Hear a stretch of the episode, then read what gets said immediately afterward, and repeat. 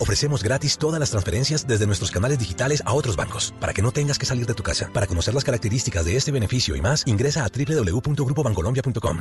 Las victorias y derrotas, la pasión y la afición en juego y los datos de lo último en deportes se lo presenta Mañanas Blue. A las 10.30 de la mañana, Fernando Gaviria, atención, dio negativo por primera vez tras padecer el COVID-19. En las próximas 48 horas al gran ciclista colombiano se le hará una nueva prueba y de dar negativo nuevamente se le dará de alta al colombiano que está en los Emiratos Árabes Unidos. Y la otra noticia es que la Federación Colombiana de Fútbol anuncia que el partido de preparación que iba a disputar la selección Colombia frente a México el 30 de mayo en eh, Denver, en Colorado, ha sido cancelado debido a la crisis del COVID-19 que afecta al mundo. Los dos equipos esperan programar un partido nuevamente para el segundo semestre que sirva de preparación. Esta fue la información deportiva en Mañanas Blue. Protégete a ti y a los demás. Quédate en casa con un plan postpago Avantel de 25 gigas en 4G. Además, disfruta noches con datos gratis en 4G de 10 pm a 6 am más mil minutos por 65 mil pesos. Llama ya al 018 510 002. Visita avantel.co y consulta términos y condiciones. Estamos enfrentando un momento muy difícil, no solo para Colombia, sino para el mundo. No hay que caer en la desesperación solo ser conscientes de que necesitamos trabajar juntos. Si no tienes que salir de casa, no lo hagas. Si no tienes síntomas, no vayas a urgencias. En el supermercado compra solo lo necesario. No te lleves lo que otros pueden necesitar. Lávate las manos mínimo cada tres horas. No repliques información falsa. No creas en cadenas de WhatsApp. Para eso estamos acá, para informarte. Al coronavirus lo derrotaremos si todos nos sacrificamos por el otro. Por eso, desde Mañanas Blue, cuando Colombia está al aire, te decimos que aquí estamos para trabajar en equipo, para informarte, porque esta coyuntura necesita de todos. Blue Radio, la nueva alternativa. Evita saludar de beso o dando la mano, así reduciremos el contagio. En Transmilenio intensificamos las jornadas de limpieza y desinfección de buses y estaciones. Si presentas síntomas de alarma, debes llamar a la línea 123 antes de asistir a urgencias. Transmilenio, Alcaldía de Bogotá. Porque te mereces más, en MedPlus hemos eliminado la cuota de inscripción y te ofrecemos una tarifa especial para que puedas acceder a nuestros servicios que incluyen cobertura del COVID-19. Escríbenos ya al WhatsApp 317-438-3601. Vigilado Supersalud. Este fin de semana en, en Blue Jeans, el sábado, el poder de las emociones. Muchos nos advierten sobre los cuidados físicos con guantes, tapabocas y lavada de manos. Pero ¿y qué hacer con nuestros pensamientos que también influyen en la salud? El domingo, el plan financiero de choque. No ver esta situación desde el miedo, que es lo normal, sino desde la oportunidad. Bienvenidos a toda la música y el entretenimiento en, en Blue Jeans de Blue Radio. En Blue Jeans, todo este fin de semana por Blue Radio y bluradio.com, la nueva alternativa.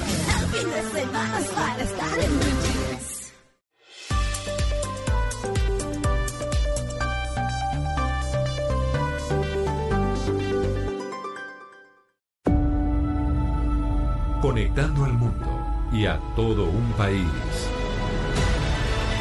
Oscar Montes, Ana Cristina Restrepo, Hugo Mario Palomar, Diana Mejía, Gonzalo Lázari, Valeria Santos, Rodrigo Pombo y Camila Zuluaga lo acompañan desde este momento en Mañanas Blue. Cuando Colombia está al aire.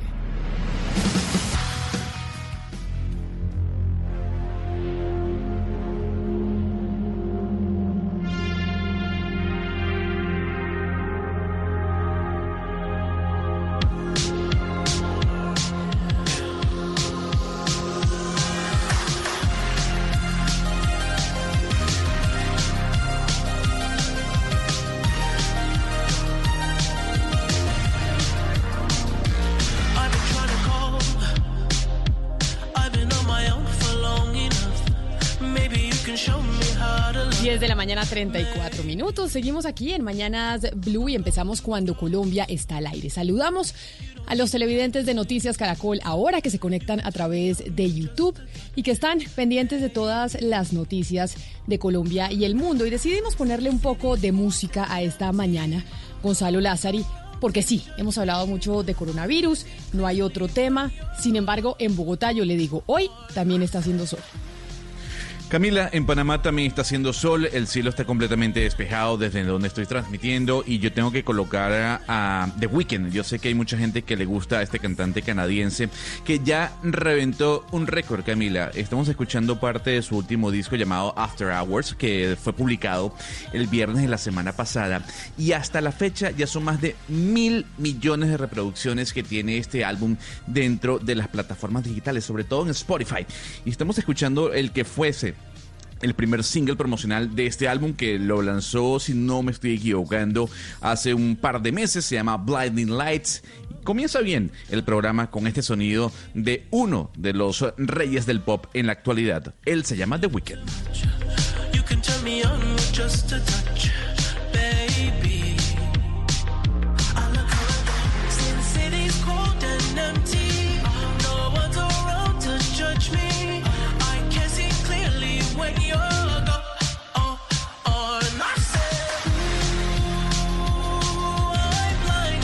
Sí, empezamos muy bien, empezamos muy bien con música, Gonzalo Lázaro, y a pesar de que el mundo empieza a temer que habrá desempleo masivo por cuenta del coronavirus. Muchos ya dicen no nos mató el coronavirus, pero pues nos va a matar otra cosa y puede ser lo que generará la pandemia en torno a la economía. Ya tres millones de personas, oíamos ahora a Víctor Grosso decir que tres millones de personas en los Estados Unidos pidieron ya el subsidio de desempleo. Una cifra que no se había visto nunca en los Estados Unidos, Camila. Y agréguele a ese dato que dio nuestro compañero Víctor Grosso. Y es que la Universidad de Nueva York publicó una encuesta en donde se ve eh, como resultado que cuatro de cada diez latinos en la ciudad de Nueva York han perdido sus empleos en las dos últimas semanas en medio de este coronavirus. Lo que se viene económicamente, Camila, es algo que no sabemos si Trump, por ejemplo, en los Estados Unidos va a poder solventar a pesar de este pedido, esta ayuda económica que ayer aprobó el Senado de más de 2 trillones de dólares. Esto para entregarle americano por americano un cheque de alrededor de 2 mil dólares para poder subsanar lo que está generando este coronavirus en materia económica. Lo cierto es que los mercados y por lo menos la bolsa de Nueva York, Wall Street, ya ha empezado a reaccionar y ha tenido una ganancia casi que de mil puntos. Es decir, estaba el, el, Dow Jones estaba en mil puntos y la bolsa de Nueva York se va recuperando, creo, tengo entendido, Gonzalo, que en un 20% más o menos hasta ahora.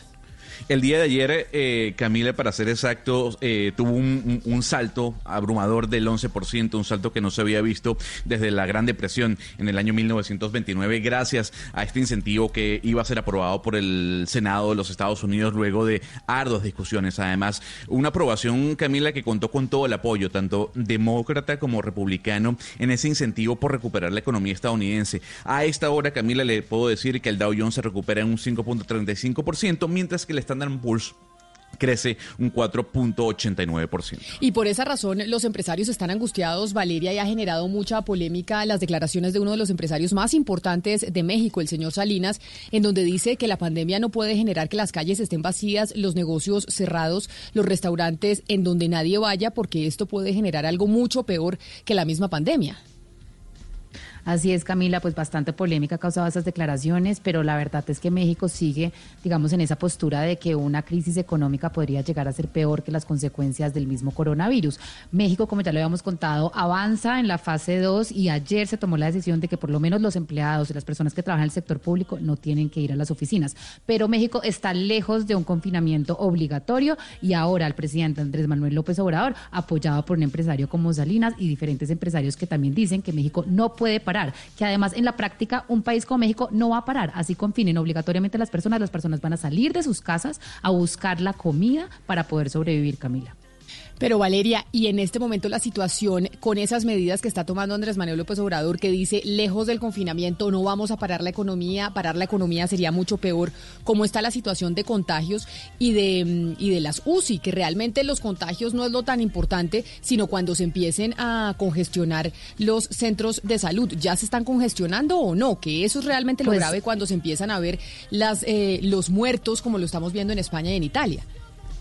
Pues fíjese Camila que los números en México, que pues además tiene casi que el triple de población que Colombia, son muy parecidos a los colombianos. Acá hay 475 casos confirmados y 6 muertes nada más en México. Evidentemente, pues México no está testeando, no está haciendo test activamente, entonces no se sabe en realidad cuántos son los números reales de contagio en este país. Lo que sí se sabe es que el secretario de Salud ha dicho que ya entramos en la fase 2 y que vamos a empezar a ver un pico muy alto. Pero, por ejemplo, acá en México las estimaciones son que el pico más alto se va a dar hasta agosto.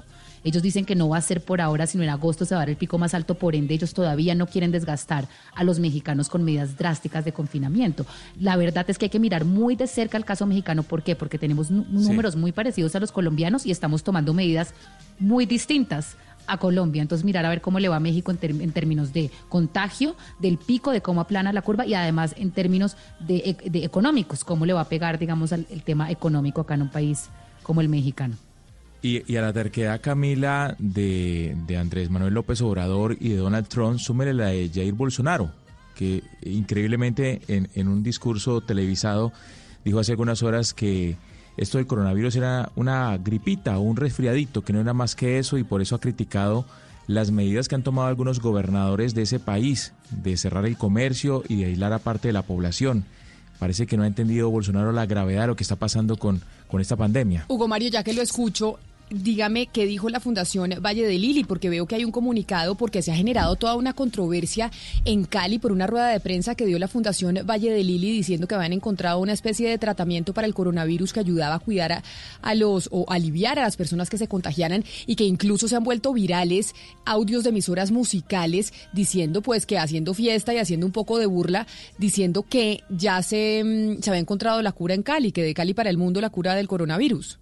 Sí, sí, Camila. eh, eh, sucedió el fin de semana. eh, el director de, medicina interna de la clínica Valle Lili, pues en una conferencia de prensa habló de eh, unos medicamentos que se encuentran en farmacias de todo el país y de todo el mundo que podrían ser utilizados en algunos casos para tratar a pacientes con corona- coronavirus, no a todos. En algunos casos ya se ha hecho en Francia con relativo éxito en unos pocos pacientes. Es apenas una prueba que se está haciendo, Camila, pero sí, como usted lo dice, lamentablemente algunos medios de comunicación, bueno, una emisora concretamente de la ciudad de Cali, pues lo presentó como si esta fuera la cura para, para el virus y no lo es. Re- Realmente le ha, le ha tocado a la Secretaría de Salud del municipio y del departamento salir a, a desmentir estas informaciones y a decir que los, que los ciudadanos deben tener en cuenta eh, la importancia de no automedicarse, porque mucha gente, es escuchando este tipo de audios que ya son virales, pues ha salido a las farmacias a comprar antibióticos y otros medicamentos y, y de esa forma pues automedicándose para protegerse del coronavirus, cosa que no es recomendable por parte de los especialistas, Camila. Es- esa rueda de prensa de la clínica Valle de Lili contando ese tratamiento eh, importado de Francia que se está utilizando en Francia como mecanismo para buscar un, una cura al, al coronavirus, ¿ya se pronunció después de eso? O sea, ya se pronunció después de que el hecho se haya hecho viral, que se agotaron los medicamentos en Cali. ¿Ya dijeron algo?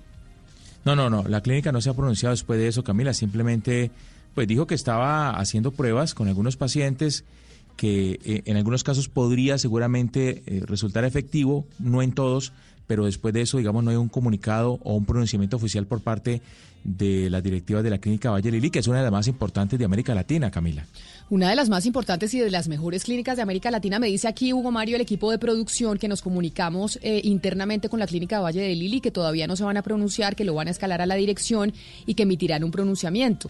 Porque, pues, eh, después de que se dio esa rueda de prensa el fin de semana, tengo acá el comunicado que es del 22 eh, de marzo, Hugo Mario, y pues se generó Sí. obviamente toda esta viralidad. La gente salió a comprar los medicamentos pensando que con eso, pues, iba a curarse en, caro, en caso de que le diera la enfermedad.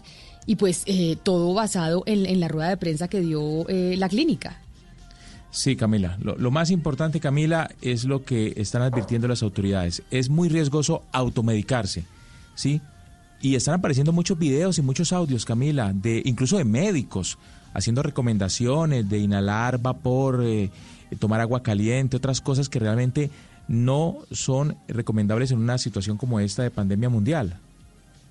Pero además, Camila, es que en este comunicado del Valle de Lili lo que recomiendan es la hidroxicloroquina, que es la misma que el presidente eh, de Estados Unidos, Donald Trump, ha salido a decir que podría ser la salvación y la cura para el coronavirus. Eh, Gonzalo Lázaro nos contaba la semana pasada que el presidente andaba en las ruedas de prensa diciendo que ya casi seguro esta era una cura. El problema que pasó en Estados Unidos fue lo mismo que está pasando se me fue Valeria. Valeria. Sí, perdimos a Valeria por cuenta del internet. En este momento, apenas Donald Trump salió a hablar de este medicamento, las personas salieron, perdón, estoy ah, ahí me escuchan. Sí, pero eh, vamos vamos vamos a arreglarle el, delay Valeria, vamos a arreglar el delay primero porque si no vamos a tener complicaciones con eh, con el tema al aire. Dígame, Gonzalo.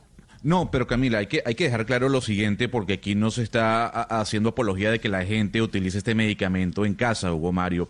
Varios son los científicos, no solo en los Estados Unidos, no solo en Francia, sino en otros países. Nos decía aquí uno de los mejores virólogos de todo el planeta que hay posibilidad de que la mezcla entre la hidroxicloroquina y la citromicina esté dando resultados en pacientes que tienen coronavirus. Pero en ningún momento se le ha dicho a la gente que se automedique. Lo cierto del caso es que hay que dividir el mensaje. Una cosa es lo que diga el presidente Donald Científicos especializados en el coronavirus que dicen esto nos puede dar buenas respuestas o esto nos está alentando a buscar una solución a decir vaya usted y se toma tantos miligramos de este medicamento. Hay que creo que separar las dos cosas porque sí, sin duda alguna, hay una noticia positiva en medio del coronavirus y es que estos dos medicamentos o la mezcla de estos dos medicamentos estaría resultando.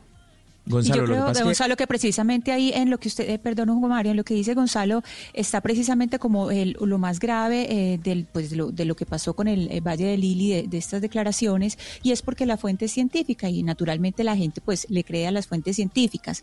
Pero no solamente eso, sino que en la medida en que la gente se abastezca o vaya, no pues dejando de lado la automedicación que es muy grave, en la medida en que la gente empiece a comprar un medicamento que puede ser necesario para abastecer hospitales, pues va a pasar lo mismo mismo que está pasando con las mascarillas, lo mismo que está pasando con implementos, Camila, que en este momento son absolutamente fundamentales en los centros de salud y que se necesitan para quienes sí realmente están infectados y quienes sí necesitan un tratamiento dirigido. Sí, el, tema ahí, Ana Cristina, es de, de, comunicación. Es que salir a hacer público, digamos, un resultado parcial o que está en estudio, pues realmente genera cierta expectativa que puede ser falsa entre los ciudadanos. Sí, si sale un médico a decir, mire, ya hay 37 pacientes en Francia que, que han tenido buenos resultados eh, eh, con la ingesta de este tipo de, medicamentos, pues eso que hace que la gente eh, crea que esa es la salvación y por eso salen a las droguerías y a las farmacias a buscarlo, pensando que va a funcionar en todos los casos. La gente no entiende porque no sabe realmente cómo funciona esto de los medicamentos. Entonces es muy riesgoso salir a hacerlo público. Hugo Mario, pero también es grave la irresponsabilidad de los medios, de algunas emisoras. Ah, total que dan por hecho que esa es la cura. Usted se imagina una gente desesperada, una población desesperada, escuchando en una emisora que tiene mucha audiencia en Cali, que ya encontraron el remedio para el coronavirus, por favor. Entonces yo me pregunto, ¿qué está haciendo el Ministerio de Comunicaciones en ese caso, por ejemplo? Sí, no, eso, es una buena pregunta. no, y, una, responsabilidad que tenemos todos. Yo creo que todos estamos enfrentando un momento que no habíamos, que no esperábamos. No, esto es nuevo para todos y nos estamos eh, acoplando. Precisamente todos los medios de comunicación, las clínicas, nadie estaba eh, al tanto de que algo así pudiera suceder. Son las 10 de la mañana, 48 minutos. Hay un debate gigantesco frente al coronavirus sobre la responsabilidad de la China. Y esto lo veníamos hablando, Gonzalo, eh, usted y yo, y es que ya cada vez veo más columnas de opinión, más gente en los medios internacionales diciendo, ojo, aquí el tema de la China es un tema muy delicado y acá puede haber una responsabilidad mundial de parte del gobierno chino por lo que le está pasando al planeta. Uno, por ocultar información. Dos, por no permitir que los periodistas dieran a conocer lo que estaba pasando, los efectos que puede tener eh, una dictadura y cómo una dictadura, incluso cuando no se permite el flujo de información por parte de una prensa libre, pues puede terminar en muertes.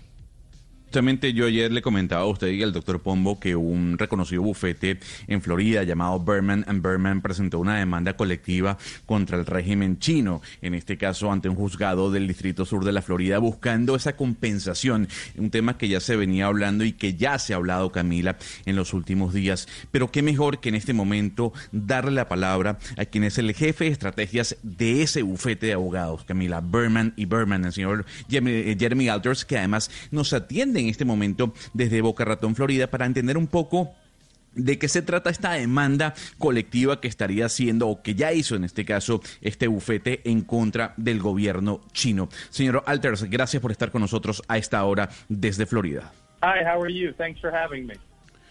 Señor Alter, yo quiero comenzar con el por qué. ¿Por qué ustedes están demandando a China? Sure. Well, I'm the chief strategist, uh, non-attorney spokesperson for the Berman Law Group, and the Berman Law Group, um, as American citizens, has decided that China must pay for what they've done. China knew about the coronavirus as early as mid-December and failed to tell the World Health community about it. They allowed it to transmit human to human in China. They censored the doctors who were willing to speak about it, and for weeks they failed to tell everyone around the world that this was a problem, and they failed to contain it within Wuhan when they knew of the deadly and viral way that this could spread throughout the United States and the rest of the world. Sebastián, traduzcámosle a la audiencia qué dice el señor Alters, el jefe de estrategia de esta importante oficina de abogados en Nueva York. Exactamente, Camila, se presenta así como el jefe estratégico de este importante buffet y pues Gonzalo, oiga, dice ellos como ciudadanos norteamericanos están convencidos pues que China realmente debe pagar por lo, por lo que hizo. China eh, supo sobre el coronavirus desde mediados de diciembre del año pasado y falló pues en la tarea que debía hacer que era contarle al mundo lo que estaba sucediendo. Permitió que esto se transmitiera pues de persona en persona y Camila cuenta que censuraron a médicos que querían contarlo. Tardaron mucho tiempo en contarle a la gente que esto era un problema y no lo contenieron en Wuhan. Cuando sabían que ya esto era algo viral que terminaría llegando a los Estados Unidos y al resto del planeta. Pero exactamente, señor Alters, ¿ustedes contra quién van a demandar? Es decir, contra el Partido Comunista Chino, que es el que manda en ese país, contra el gobierno, contra el Estado completo. Es decir, la demanda es contra quién. Yes, uh, the lawsuit is against the People's Republic of China, the, the Communist Party of China, and many other Chinese-owned entities. I want to be very clear, though. The lawsuit is not against the Chinese people. We believe that the individual Chinese people have been misled, just like we in the United States were misled, and, and people in Colombia were misled. And, and those individuals, Chinese citizens, are not part of the lawsuit. But the government is part of the lawsuit. And while they don't like to recognize U.S. courts. Pues Camila, la demanda es exactamente contra el Partido Comunista Chino, contra el gobierno chino. Él quiere ser muy claro en eso, que en la demanda nada tiene que ver la ciudadanía china que dice él fue engañada, como ha sido engañada también la ciudadanía norteamericana y la colombiana. Esos ciudadanos chinos, Camila, no son demandados. Es el gobierno chino el que hace parte de la demanda y la que tiene que responder. Además, Camila, un gobierno que, dice el señor Alters, pues no le gusta reconocer a las cortes de los Estados Unidos. Y justamente por eso yo quiero preguntarle al señor Alters, como ya sabemos que al gobierno chino pues no le gusta reconocer las cortes de Estados Unidos, esta corte a, la, eh, pues, ante la cual ustedes lo van a demandar a la República de China, ¿cómo hacer para que China en realidad cumpla con el fallo si es que esta corte llega a condenar a China? That, that's a great question. So in the United States, we have specific laws with exceptions that allow us to go after foreign nations who commit bad acts uh, that harm our citizens. I believe around the world, many other countries have similar laws or could enact similar laws to allow them to go after China. We are trying to form a global coalition that goes from country to country to try to hold China accountable. We are we have started a, a, a website called demandchinapay.org, and we encourage everyone from around the world, North America, South America, Asia, Europe, to join the suit so that we can provide a global global coalition that will allow us to bring in other countries to put pressure on China to do the right thing and pay for what they've done. Valeria, pues lo que el señor Altes le responde es que Estados Unidos tiene unas leyes específicas con unas excepciones las cuales pues permiten demandar a países que cometieron este tipo de actos y dice que está seguro que alrededor del mundo hay otros países que tienen ese tipo, digamos, de, de, contemplaciones en sus leyes o las van a tener, van a poder permitir, pues, para que vayan a, a, por China en este tema. Nos cuenta que están armando una suerte, Valeria, como de coalición global yendo de país en país para que China pues sea hallada culpable. Incluso nos, nos cuenta que, que hicieron como una web una web es eh, como chinapay.org. Una página de internet para que la gente. De la demanda. Y dice, pues, para que muchos ciudadanos del mundo se sumen a la demanda, Camila. Y así poder armar esta coalición global, pues, para que China pague por lo que ellos dicen que debe pagar. Pero, señor Alters, ¿esta demanda está basada en qué? Cuando uno demanda tiene unas pruebas. ¿Cuáles son las pruebas que tienen ustedes que justifican esta acción legal en donde ustedes argumentan que China es culpable de lo que le está pasando al mundo? Sure, we, we have a lot of evidence and we expect to get a lot more. We believe that the virus started in the wet markets of Wuhan, China, the wet markets where exotic animals are bought and sold, eaten and mutilated. We believe that that virus was known as early as December, mid-December, that the Chinese government was aware of it by the third week of December, that they were aware of how dangerous it was because it had been tested in their level four biology lab, the highest security clearance lab in all of China, which sits right in Wuhan. And that virus was known, and they failed to recognize, acknowledge, or say anything about it to anyone because of their own economic self-interest. They wanted to protect their economy and not worry about the rest of the world.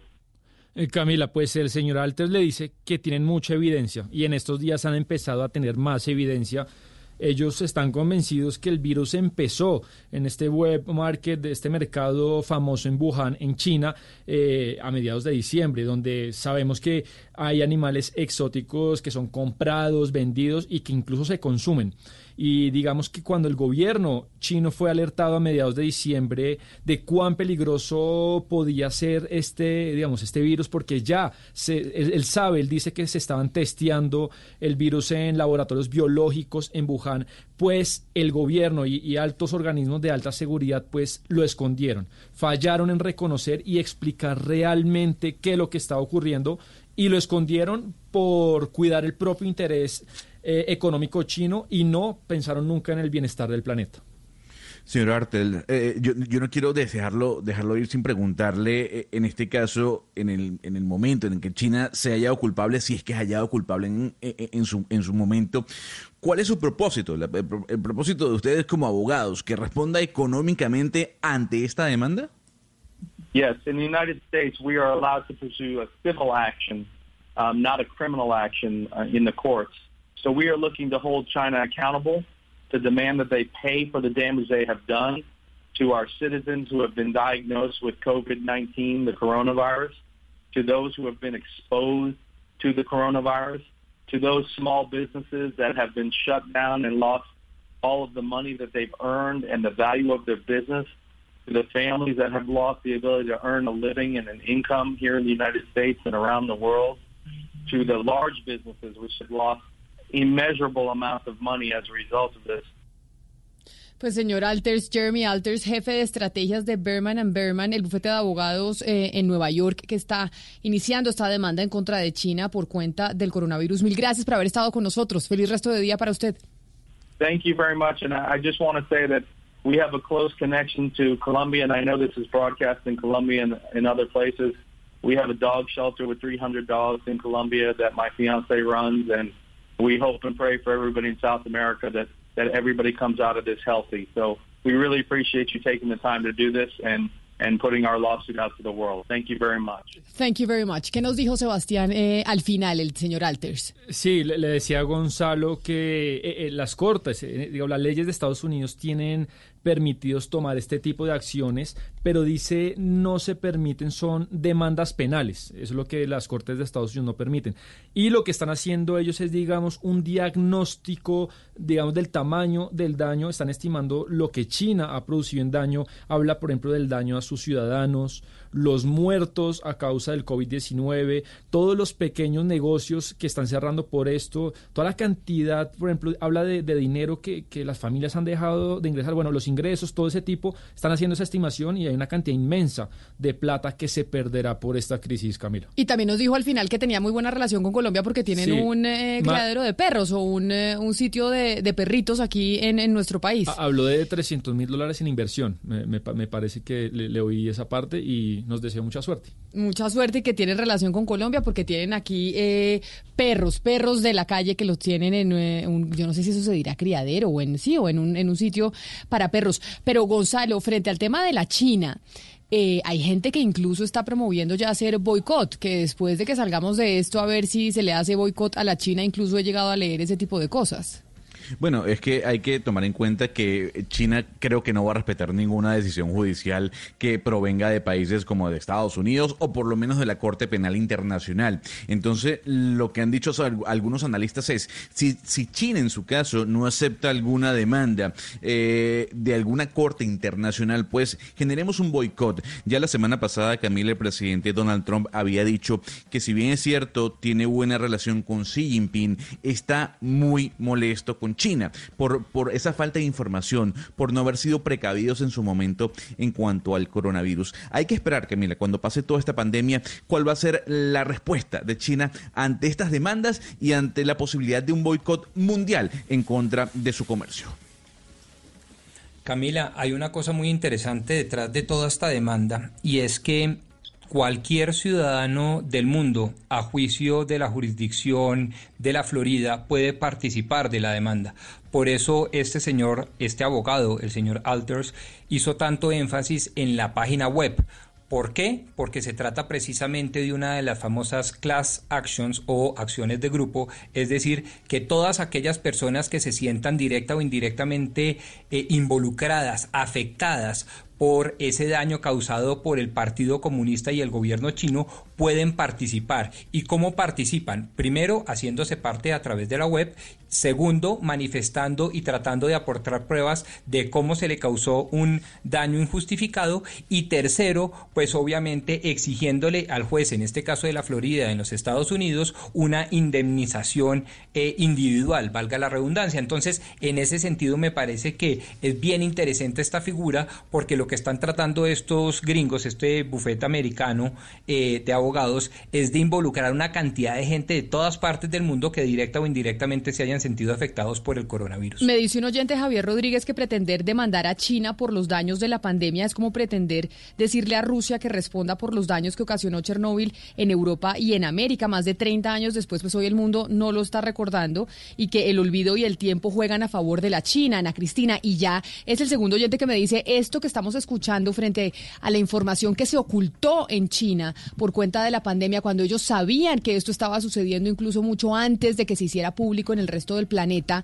pues hace eh, recordar lo que pasó con, con Chernóbil en, en, Rusia, en donde finalmente también se ocultó muchísima información por cuenta del, del, modelo político que tenían en su momento, en donde no había una prensa libre y el, y el Estado y el gobierno era el que controlaba todo el tipo de información que salía al exterior.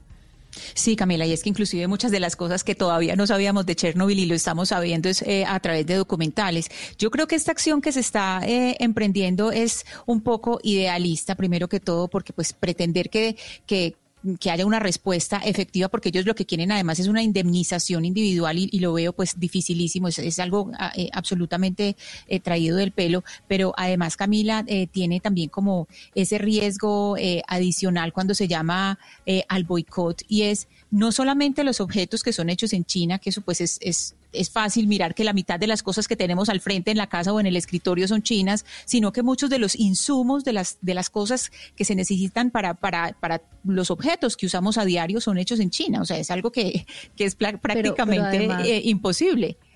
Pero además, Ana Cristina, a mí lo que me parece peligroso de esta narrativa, que si bien sí, pues China tiene una responsabilidad en el asunto que hay que poner sobre la mesa, pues es como lo, está empezando a usar Estados Unidos. Ayer Pompeo, en la reunión después que tuvo con el G7 virtual, eh, hizo unas declaraciones muy fuertes en contra de China, dijo que estaban muy furiosos contra ellos, que China iba a tener que pagar, y parte de esa narrativa va a ser la que va a coger Trump para generar más xenofobia, para aislar más a Estados Unidos, para construir más muros, para acabar más con el multilateralismo y con el eh, comercio internacional. Entonces hay que tener mucho cuidado en culpar a China ahora y que el mundo entero claro, pero Valeria, va a aumentar la separación. Entendiendo, entendiendo lo, que, el país necesita en este momento. Entendiendo lo que dice pues. Pompeo y cuando se habla y cuando usted dice que hay que eh, eso va en contra del multilateralismo, de la colaboración entre estados, eso iría en contra si China hubiera dicho la verdad. Es que acá lo que se está diciendo es que China mintió y frente a cuando se miente acerca de la información que está que sumió al mundo en esta pandemia en la que estamos, entonces cabe algún tipo de responsabilidad o no, porque acá lo que se dice es que China mintió, ocultó información. Claro.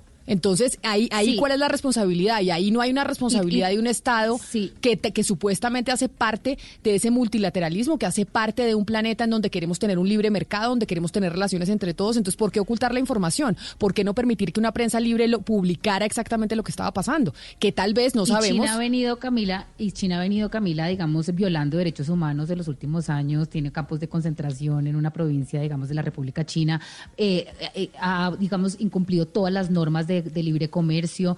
China es una gente y es un país que hay que tener mucho cuidado y hay que tratar de sentar en la mesa por medio de organismos multilaterales para que responda. Pero aislar más a China, generar más xenofobia, construir más muros, lo que va a hacer es que China siga haciendo lo que quiera. Es lo que yo digo. O sea, lo mejor es traer a China sobre la mesa y mirar cómo China puede responder ante los canales multi, pues digamos, de, multilateralismo que existen en el mundo. Pero aislar más a China y construir una narrativa de odio y de xenofobia hacia los chinos es un tema muy peligroso en este momento. y es lo que Donald Trump va a querer hacer para él lavarse las manos y tampoco asumir la responsabilidad que le merece, porque Donald Trump, Gonzalo, también escondió la información. Donald Trump también ha minimizado esto y Donald Trump también es responsable de lo que está pasando en Estados Unidos en este momento por no actuar a tiempo y decir que momento, es un virus más una gripa más. No, ahí está diciendo algo que es errado. Donald Trump no ocultó información. Donald Trump minimizó el impacto de este coronavirus, que son dos cosas completamente diferentes. Pero yo no entiendo su discurso. Por un lado, critica a China, pero por el otro lado, lo pone como angelitos al hecho de no tratar xenofóbicamente o generar un discurso que sin duda alguna puede tener algún tipo de razón, Valeria. Porque el hecho de que el presidente Donald Trump diga que China tiene algún tipo de responsabilidad no tiene que generar un discurso xenofóbico sobre él o no tiene que haber un discurso xenofóbico detrás de lo que está diciendo Donald Trump, porque seguramente así piensan muchas personas hoy en día. ¿Cuál es la responsabilidad que tiene China sobre todo esto? No, puede decir que es el virus chino, Gonzalo. Es que es que una cosa es decir que es un coronavirus o un COVID-19 y otra cosa es decir como ha dicho Trump, que ese es un virus chino, porque ahí está generando xenofobia y obviamente agresividad por parte de, todos los países contra la población china que no tiene la culpa. La culpa es de, del régimen autoritario, del Partido Comunista que maneja a esa República eh, China, pero no de la población china como tal. Pero es que mire, Hugo Mario, eh, si uno se pone a hacer el trazo de, la información, digamos, más remota que se tiene del COVID-19, es del 17 de noviembre, en, una, en un periódico que se llama el South China Morning.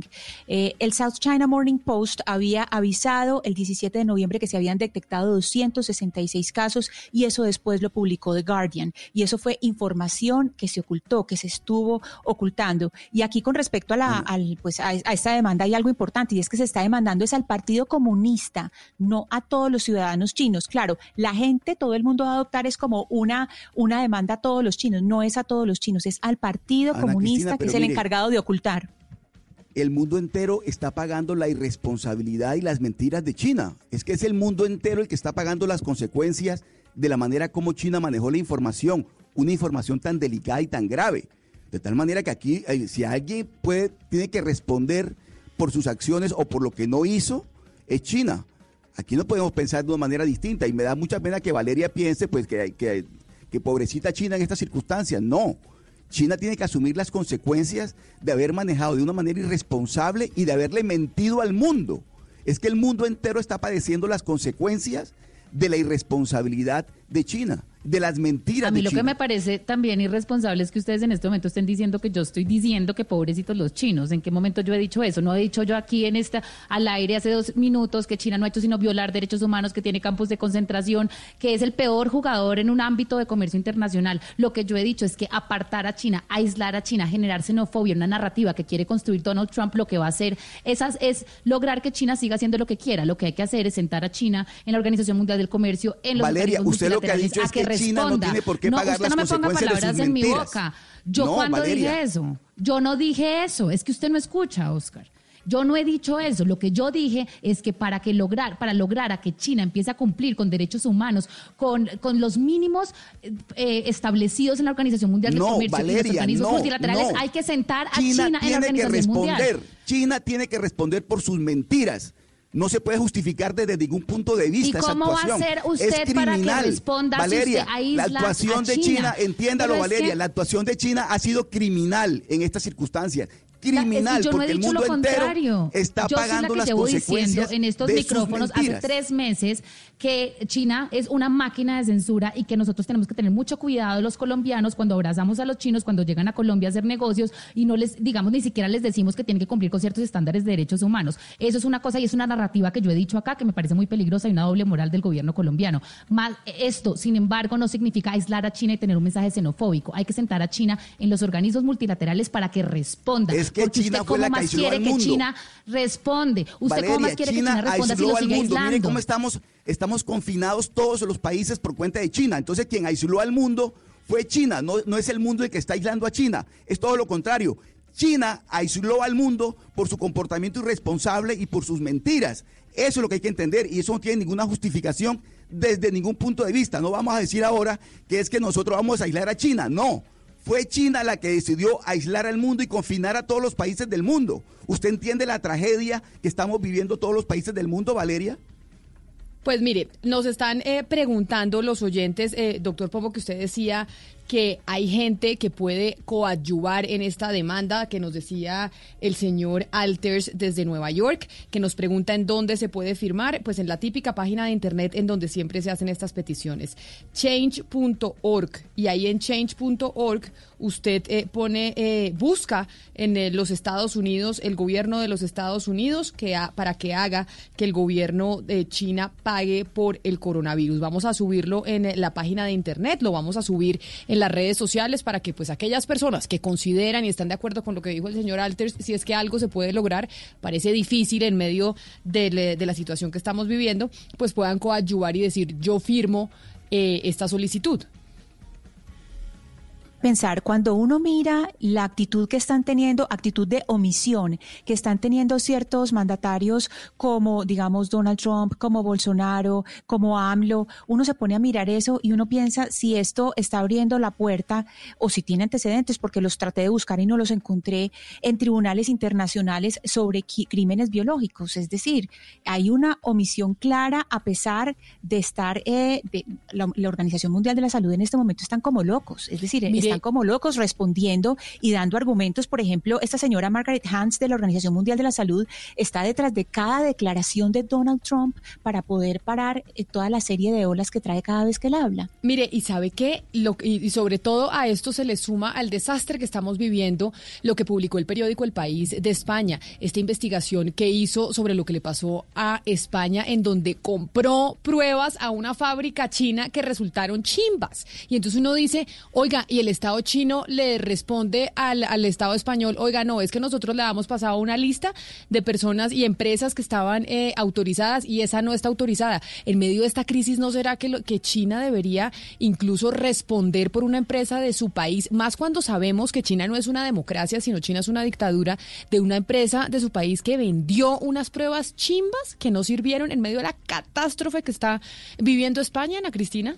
Claro, claro, Camila, que ahí estamos hablando de BioEasy y BioEasy ya sí es como un caso muy focalizado, es decir, ya se supo, son unas pruebas de 15 minutos, se vendieron miles a España y ya se está viendo que tienen eh, un 30%, eh, un 30% de posibilidad de acertar, es decir, es, es una prueba que, que nos sirve, pero ahí está, ahí es distinto, creo yo, porque está como muy focalizado eh, la queja y la empresa que, que, pues, que cometió eso y, el, y pues, claro, y el gobierno y todo el cuerpo diplomático pues ignoró que se estaba haciendo un negocio o o fue cómplice de este negocio, que era ah, pues obviamente con una compañía que no cumplía los estándares. Pero entonces aquí ya se, es que yo creo, Camila, que también que aquí hay que mirar la serie de puertas y antecedentes que se están abriendo para mirar sobre circulación de productos, sobre los medicamentos que estamos comprando, sobre cómo recibimos productos de otros países y cómo estamos negociando con los productos de la salud.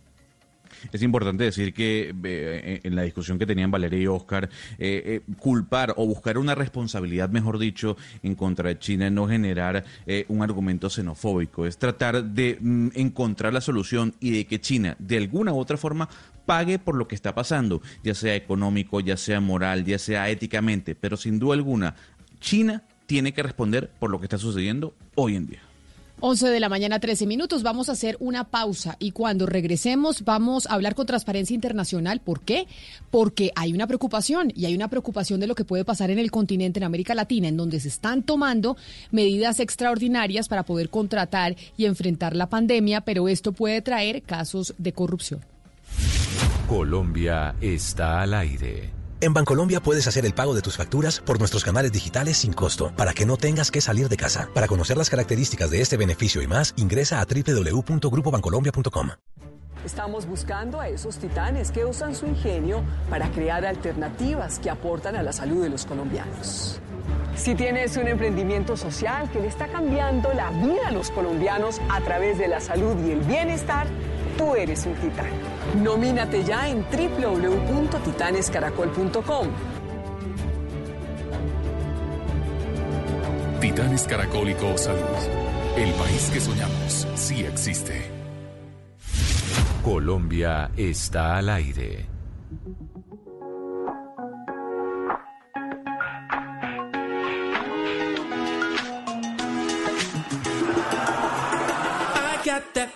Someone's watching me. Right before I caught you staring. This body language I see you speak. Oh, there's no words necessary.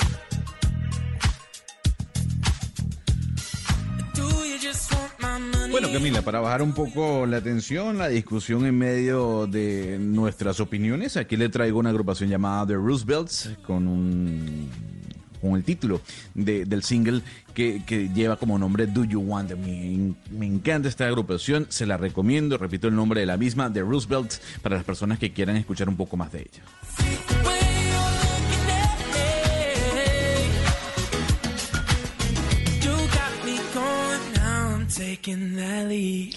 Con esta música saludo a esta hora a Andrés Hernández, que es el director de Transparencia por Colombia, porque los capítulos de Transparencia Internacional de América Latina presentaron hoy una serie de recomendaciones pues, para mitigar los riesgos de corrupción y el, y el uso indebido de recursos públicos en medio de esta crisis. Doctor Hernández, bienvenido. Camila, muy buenos días eh, y muchas gracias por este espacio. Bueno, ¿cuáles son los riesgos que podemos tener? Porque sabemos que, por lo menos en Colombia, todas eh, las ciudades decretaron emergencia y eso implica que pueden contratar sin tener eh, que pues pasar por licitación, puede contratar básicamente como se conoce coloquialmente a dedo por cuenta de la premura que nos genera la crisis, pero eso tiene unos riesgos que puede implicar que algunos funcionarios que si no son muy transparentes, pues puedan terminar aprovechando esta crisis. Sí, pues muchas gracias porque este es un tema que nos viene eh, preocupando no solamente con la crisis de salud pública que estamos enfrentando en todo el mundo y bueno, en la región, en nuestro país, sino de un tiempo para acá, cuando estamos atendiendo emergencias de distinto tipo, pues se activa este mecanismo que Camila acaba de mencionar alrededor de eh, la posibilidad de relajar las reglas de contratación pública para poder adquirir bienes y servicios de manera mucho más ágil y poder atender la emergencia. Hay unos riesgos importantes alrededor de qué tipo de controles eh, se pueden mantener eh, pues cercanos a la ejecución de estos recursos, pero nos interesa también poder plantear una visión un poco más amplia junto con esos riesgos en la contratación pública, los ámbitos en los cuales hay que seguir ampliando alertas y esos tienen que ver con la disponibilidad de información en tiempo real precisamente de cómo se estén haciendo esas contrataciones, la posibilidad de ejercer controles alrededor de las ayudas, de los, de los, beneficios que el gobierno viene anunciando, no solamente para población vulnerable, sino también para eh, aquellas personas eh, y negocios que necesitan dinamizar su economía. Y algo que nos alerta también bastante es la ausencia de una mayor transparencia presupuestaria, por decirlo de alguna manera, es decir, de poder tener completa claridad de cuánto nos cuesta este tipo de emergencias, cuáles son las fuentes para poder responder desde los recursos públicos a los requerimientos que tenemos en este momento, quiénes son los responsables y cómo también se centraliza la información. Entonces, esto lo que nos deja es un escenario, por supuesto, en el cual atender la emergencia eh, no tiene ninguna ningún cuestionamiento, pero sí eh, frente a esa atención eh, se requieren de nuevo una alerta que nos permita que la transparencia, la visibilidad, el acceso a la información sean herramientas para que la, los recursos y los dineros estén llegando a quienes realmente lo necesitan. Eh, director Hernández, eh, es cierto, pues todo lo que usted está diciendo son herramientas necesarias, pero en este momento estamos en un, en un momento excepcional, con excepcionalidad de normas e inclusive los mandatarios, todos estamos aprendiendo de lo que estamos viviendo. ¿Cómo detectar el dolo en las acciones? Porque es que eh, es posible que se vean actos que son de corrupción, pero que en realidad el mandatario lo que estaba tratando de hacer era algo bueno que, y que realmente pues, pues se equivocó por la excepcionalidad de la norma, por la falta de dominio de él y de su equipo de la norma. Sí, esa es una muy buena pregunta. Por eso, lo primero que estamos planteando eh, es que se haga el mayor esfuerzo posible por divulgar información, divulgar información sobre estas decisiones que están tomando los mandatarios, eh, de nuevo, por ejemplo, utilizando la contratación directa, eh, argumentando con toda la razón, razón la urgencia manifiesta. Entonces, lo primero es poder avanzar en ese foco de prevención de de divulgación de información, de acceso eh, a datos que estén disponibles eh, para la ciudadanía, para los órganos de control. Una herramienta muy importante, por ejemplo, es la plataforma de contratación pública de SECOP2. Ahí todos los ciudadanos podemos acceder, los órganos de control, las entidades eh, pueden y, muchas de ellas, por supuesto, están obligadas a colgar la información y digamos, eso es un mecanismo que sigue funcionando en el marco de la, de la emergencia. Em, y un segundo mecanismo que nos parece muy importante, por supuesto con el llamado a, toda la responsabilidad, es poder reportar eh, cualquier caso de, irregularidad a las autoridades competentes.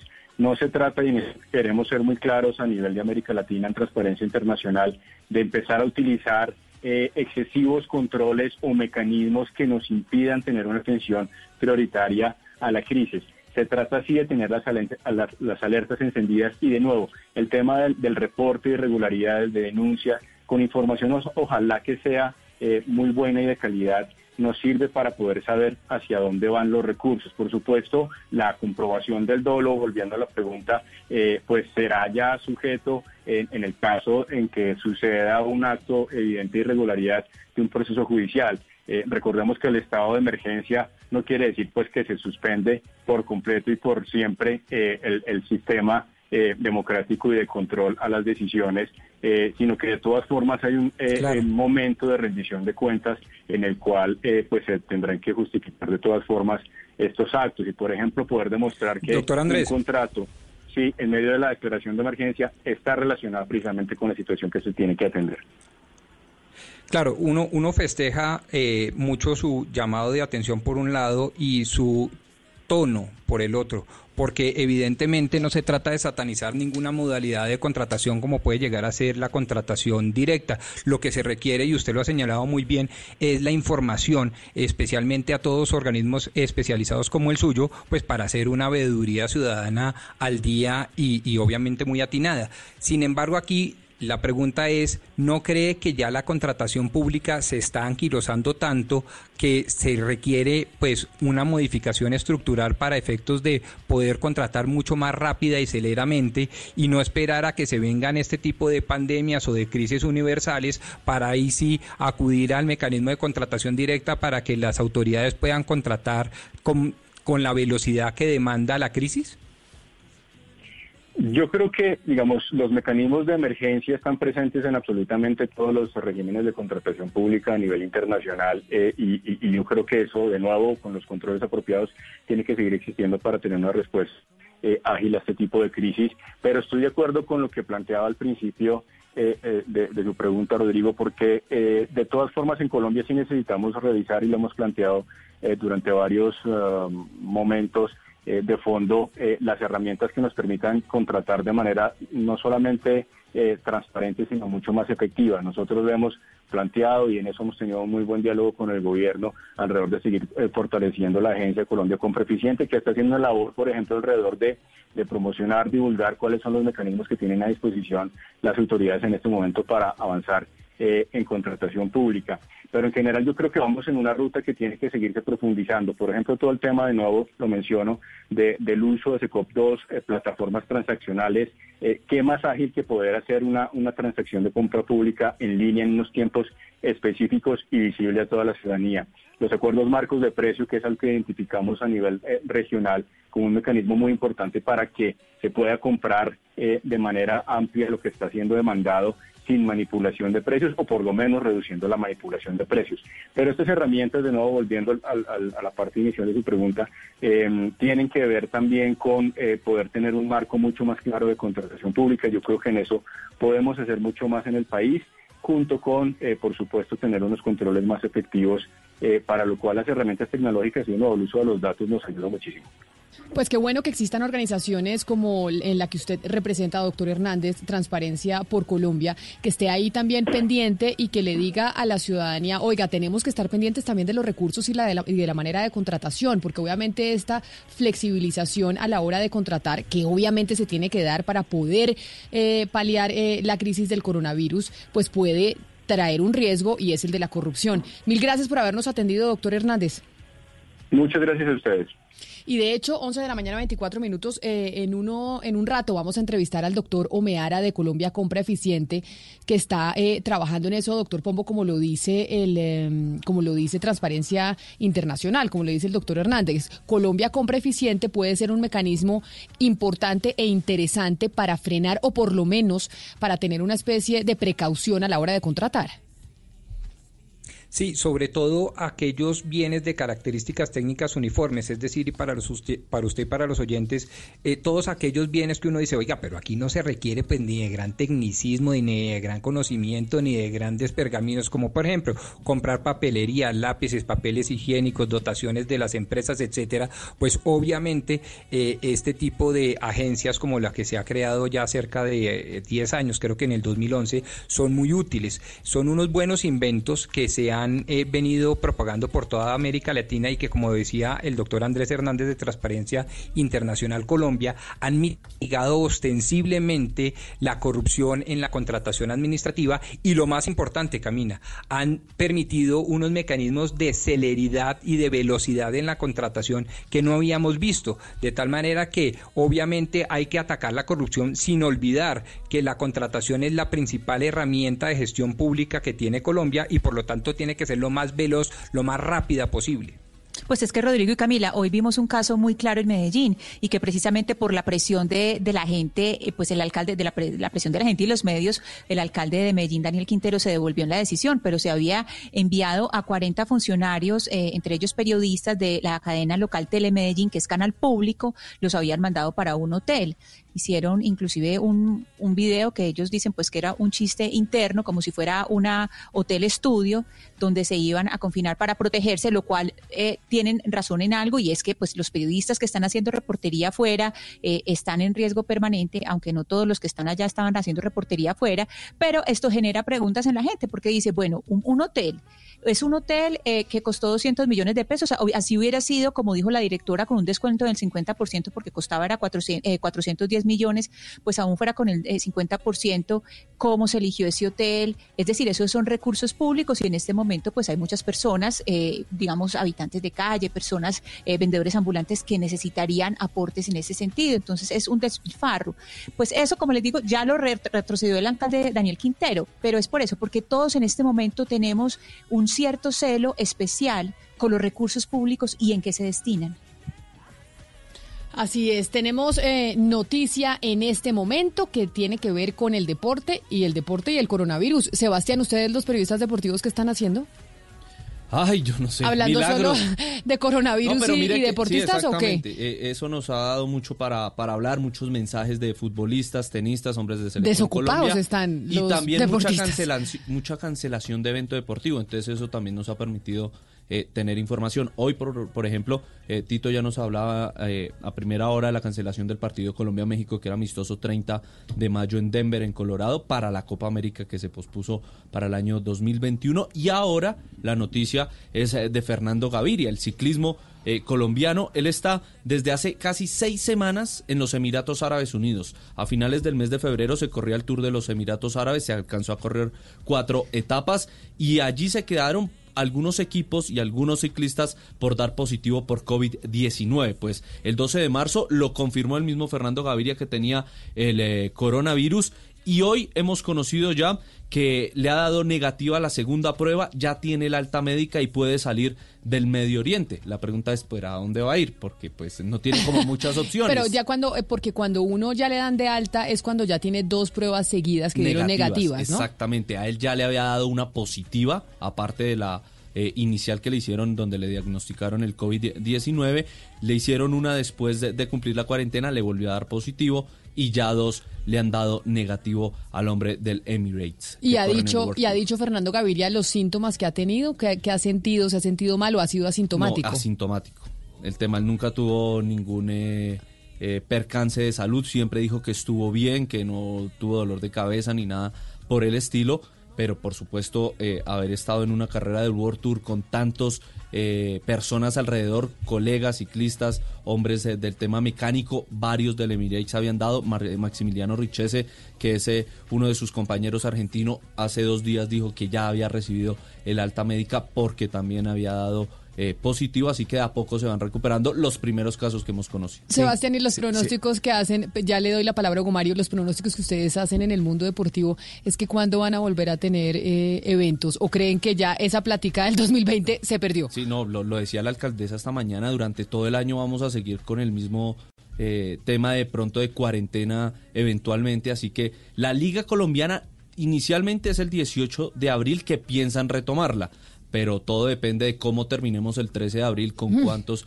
contagiados. Yo lo veo muy difícil que eh, se pueda reanudar el fútbol colombiano, por lo menos con público, porque esa ya es otra. Muchas ligas están planteando sí, pero con es público empezar y, sin público. Y uno donde nadie va a pagar por el canal ese premium que montaron para ver los partidos, nadie. Si, sin coronavirus no pagaban, imagínense peor con coronavirus. Entonces, eso por el lado de, de fútbol colombiano, las ligas europeas, algunos plantean terminarlas de alguna manera, no saben cómo, pero terminarlas, jugar final Copa del Rey así sea sin, sin público, creo que el tema se va, se va a complicar si se quieren terminar las ligas. Lo del fútbol colombiano dicen que se quiere mantener el mismo formato. Yo creería que a este paso, si se sigue eh, posponiendo, van a tener que cambiar el formato porque en junio va a ser imposible terminar. Claro. Oiga, Sebastián, ¿se tiene alguna noticia de Luis Fernando Muriel y de, y de Dubán Zapata, los jugadores del Atlanta? Porque dicen, dicen en Italia, Camila, que ese partido de, la Champions entre el Atlanta de Bérgamo y el, el Valencia de España fue la bomba biológica, fue el detonante del coronavirus en, ese país, bueno, en parte de ese país. Esa es eh, la parte roja de, Italia donde empezó a, expandirse el virus, la ciudad de Bérgamo y, sus alrededores. Fueron 40 mil personas de Bérgamo a Milán para ver el partido de octavos de final entre el Valencia y el Atalanta que terminó cuatro goles a uno. Ya dio el primer positivo el club, que fue el arquero Marco Sportielo por el momento los colombianos, gracias a Dios, no tienen síntomas y las pruebas que les han realizado han salido negativas. Por el momento ningún deportista, aparte de Fernando Gaviria, ha dado mm, positivo. Son las 11 de la mañana, 31 minutos. Hacemos una pausa y ya regresamos aquí en Mañanas Blue para hablar de esa cadena de favores, de lo que podemos hacer todos nosotros, de cómo podemos eh, contactarnos entre productores y gente que tiene necesidades para robustecer y fortalecer el sistema de salud que básicamente se está preparando para cuando lleguen los picos y la gente que ya está infectada o que se infecte con el eh, coronavirus, pues tenga que ir a urgencias y a usar el sistema médico del país. Colombia está al aire. Estamos enfrentando un momento muy difícil, no solo para Colombia, sino para el mundo. No hay que caer en la desesperación, solo ser conscientes de que necesitamos trabajar juntos. Si no tienes que salir de casa, no lo hagas. Si no tienes síntomas, no vayas a urgencias. En el supermercado compra solo lo necesario. No te lleves lo que otros pueden necesitar. Lávate las manos mínimo cada tres horas. No repliques información falsa. No creas en cadenas de WhatsApp. Para eso estamos acá, para informarte. Al coronavirus lo derrotaremos si todos nos sacrificamos por el otro. Por eso, desde Mañanas Blue, cuando Colombia está al aire, te decimos que aquí estamos para trabajar en equipo, para informarte, porque esta coyuntura necesita de todos. Blue Radio, la nueva alternativa. Estamos buscando a esos titanes que usan su ingenio para crear alternativas que aportan a la salud de los colombianos. Si tienes un emprendimiento social que le está cambiando la vida a los colombianos a través de la salud y el bienestar, tú eres un titán. Nomínate ya en www.titanescaracol.com. Titanes Caracólico Salud. El país que soñamos sí existe. Estamos en un momento crucial para el sector productivo del país. Un momento en el que todos podemos ayudar. En Mañanas Blue, cuando Colombia está al aire, unimos esfuerzos en medio del coronavirus. Juntos, armemos una cadena de servicios. Y sí, estamos eh, trabajando aquí en Mañanas Blue cuando Colombia está al aire para generar una cadena de servicios, para ser un canal de comunicación entre quienes tienen algo que ofrecer y quienes necesitan algo o quienes eh, tienen dos partes de un aparato que necesitan encontrarse para producir otro que les sirva al servicio eh, de salud, al sistema de salud en Colombia. Nos acompaña hasta ahora José Andrés Humeara, que es el director general de la Agencia Nacional de Contratación Pública Colombia Compra Eficiente, porque precisamente Colombia Compra Eficiente lanzó un portal, una página de internet para eso, para generar canales de comunicación entre empresarios o entre el Estado y empresarios que puedan ofrecer algo importante para el sistema de salud y para poder eh, paliar esta crisis del coronavirus. Señor Omeara, bienvenido. Buenos días, Camila. Un saludo especial para usted, para su equipo de trabajo y para todos los oyentes. Antes de que nos cuente sobre la nueva em, estrategia que están teniendo durante la crisis en Colombia Compra Eficiente para que la gente, los empresarios que tengan algo que, ofrecer, pues puedan volverse proveedores del Estado. Estábamos hablando ahorita con el señor Hernández de Transparencia em, Internacional, de Transparencia en el capítulo de Colombia, y nos decía que Colombia Compra Eficiente podría ser un mecanismo muy importante para evitar casos de corrupción ahorita que estamos en coyuntura y que básicamente los mandatarios de cada una de las ciudades y departamentos pues están contratando sin ningún tipo de control. Camila, en efecto, la Agencia Nacional de Contratación Pública Colombia Compra Eficiente cuenta con tres plataformas muy importantes. SECOP 1, SECOP 2 y Tienda Virtual del Estado colombiano. Allí se publica de manera transparente toda la contratación que se está ejecutando sin embargo, en esta época de pandemia, yo quiero hacer un llamado a todas las autoridades. Cuando digo todas las autoridades me refiero a los ordenadores del gasto y me refiero a los órganos de control. Es importante que haya una manifestación, por ejemplo, por parte de las Contralorías departamentales, distritales y municipales, así como de las personerías municipales en cada una de las ciudades del país. Porque ahí tenemos todos una gran responsabilidad frente a Colombia. Nosotros en la Agencia Nacional le proyectamos al Gobierno Nacional un decreto legislativo eh, que firmó ya el presidente de la República con todos los ministros el pasado viernes 20 de marzo, en donde se faculta a todas las entidades del Estado a llevar a cabo, mediante la vía de la urgencia manifiesta, contratación directa de bienes y servicios que sirvan para mitigar la pandemia. No es el tiempo de llevar a cabo procesos licitatorios. El gobierno nacional determinó tres estrategias prioritarias en este escenario del coronavirus. Primero, transparencia en la ejecución contractual, evitando hambrunas. Segundo, no, o primero, mejor, perdónenme, salvar la vida de todos los colombianos a como de lugar. Segundo, resiliencia económica y evitar hambrunas. Y tercero, fortalecimiento al tejido social y familiar. Si nuestra prioridad es salvar vidas, no podemos, eh, digamos, llevar a cabo procesos licitatorios para la adquisición de tapabocas, de respiradores, de oxígeno o de cualquier otro elemento que pueda en su momento proteger la vida y la salud de los colombianos, como el suministro de agua potable. Entonces, en ese sentido, Doctor hemos generado varias estrategias. Permítame, doctor Pumbo, le, le terminó la idea.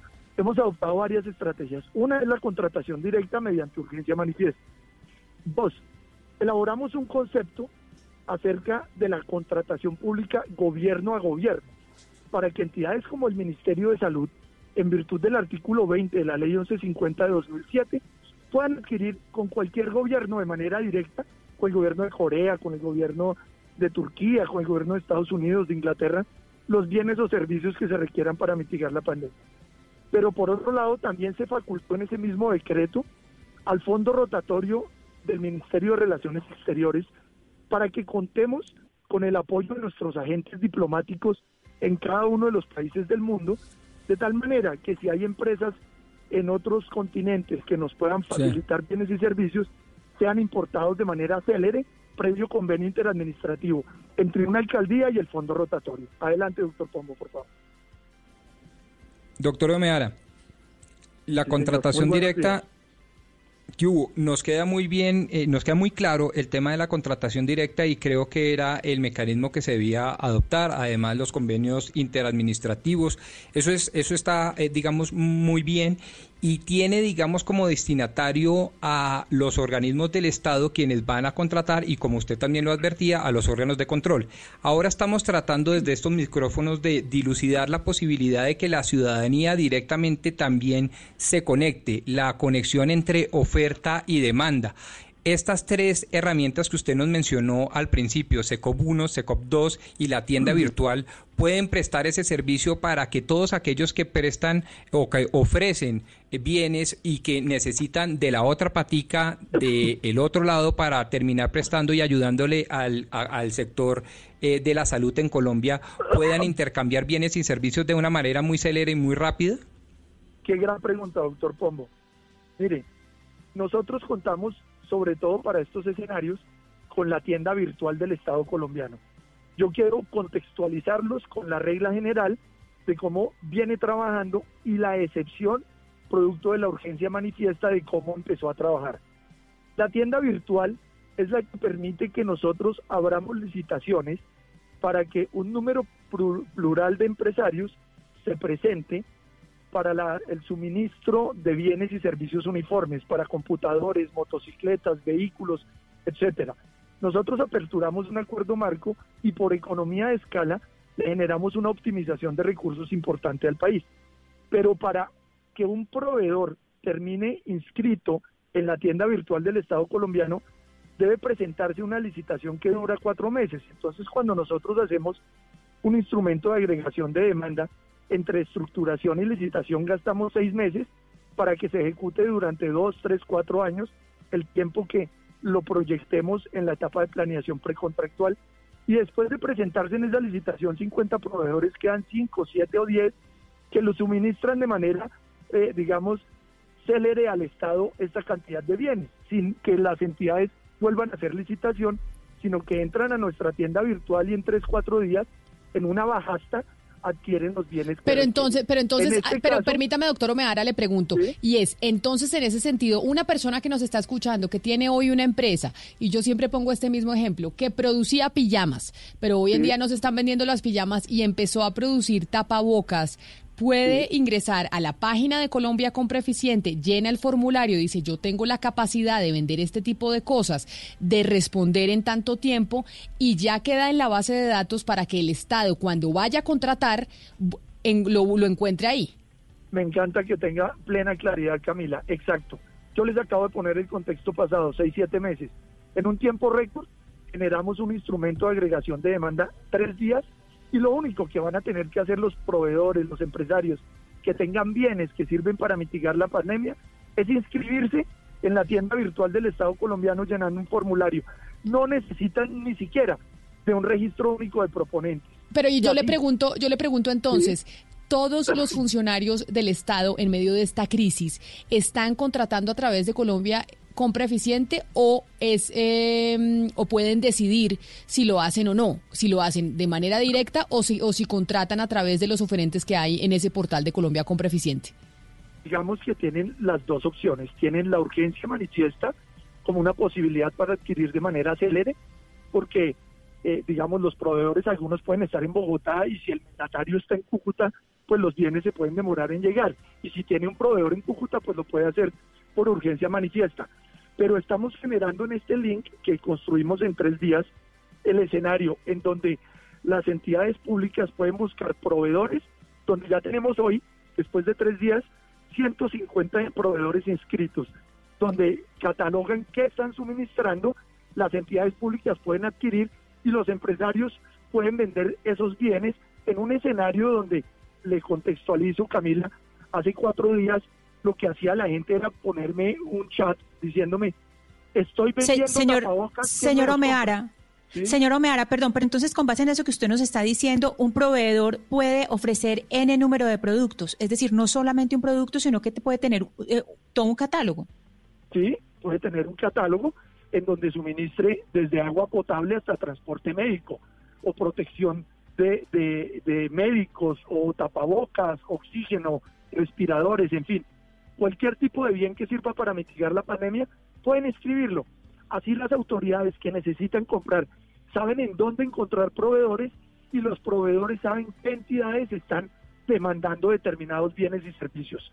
Eso es fundamental, porque ante la escasez a veces las entidades no saben dónde conseguir y los proveedores que pueden tener los bienes no saben a quién vendérselos. Bueno, pues qué maravilla. Entonces ya saben lo que los quienes nos están escuchando, que si tienen algún servicio que puedan prestar, se meten a la página de internet de Colombia Compra Eficiente y ahí pueden volverse un proveedor del Estado en medio de esta crisis. Doctor José Andrés Omeara, director general de la Agencia Nacional de Contratación Pública, mil gracias por haber estado aquí con nosotros hoy en Mañanas Blue. Gracias a ustedes, Camila, y de verdad como colombiano muy complacido con esta entrevista porque podemos divulgar esta serie de beneficios para todo el país. Estamos en un momento crucial para el sector productivo del país. Un momento en el que todos podemos ayudar. En Mañanas Blue, cuando Colombia está al aire, unimos esfuerzos en medio del coronavirus. Juntos, armemos una cadena de servicios.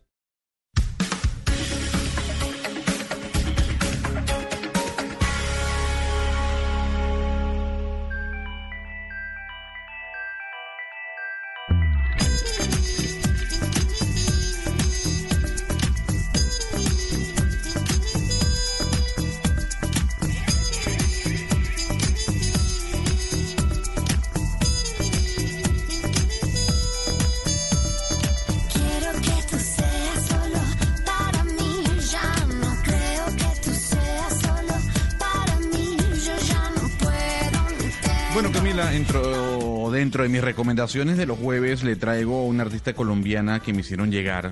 Me encantó, más allá de ser cantante, es actriz, se llama Connie Camelo y esto se titula Más allá y cae perfecto, ¿no? Para ir, para minimizar un poco la tensión que estamos viviendo con respecto al coronavirus. Hablando del coronavirus, Camila, hay una aplicación que yo no sé si usted ha usado ya con sus amigas, eh, que se llama Zoom. ¿La conoce? Sí, pero además es que realmente se usa no con las amigas, Zoom se usa para trabajar, sino que la gente la está usando para tener fiestas en medio del coronavirus. Pero Zoom es una, es una aplicación eh, muy buena que sirve para trabajar. Que si, uh, eh, permítame, Gonzalo, un segundo.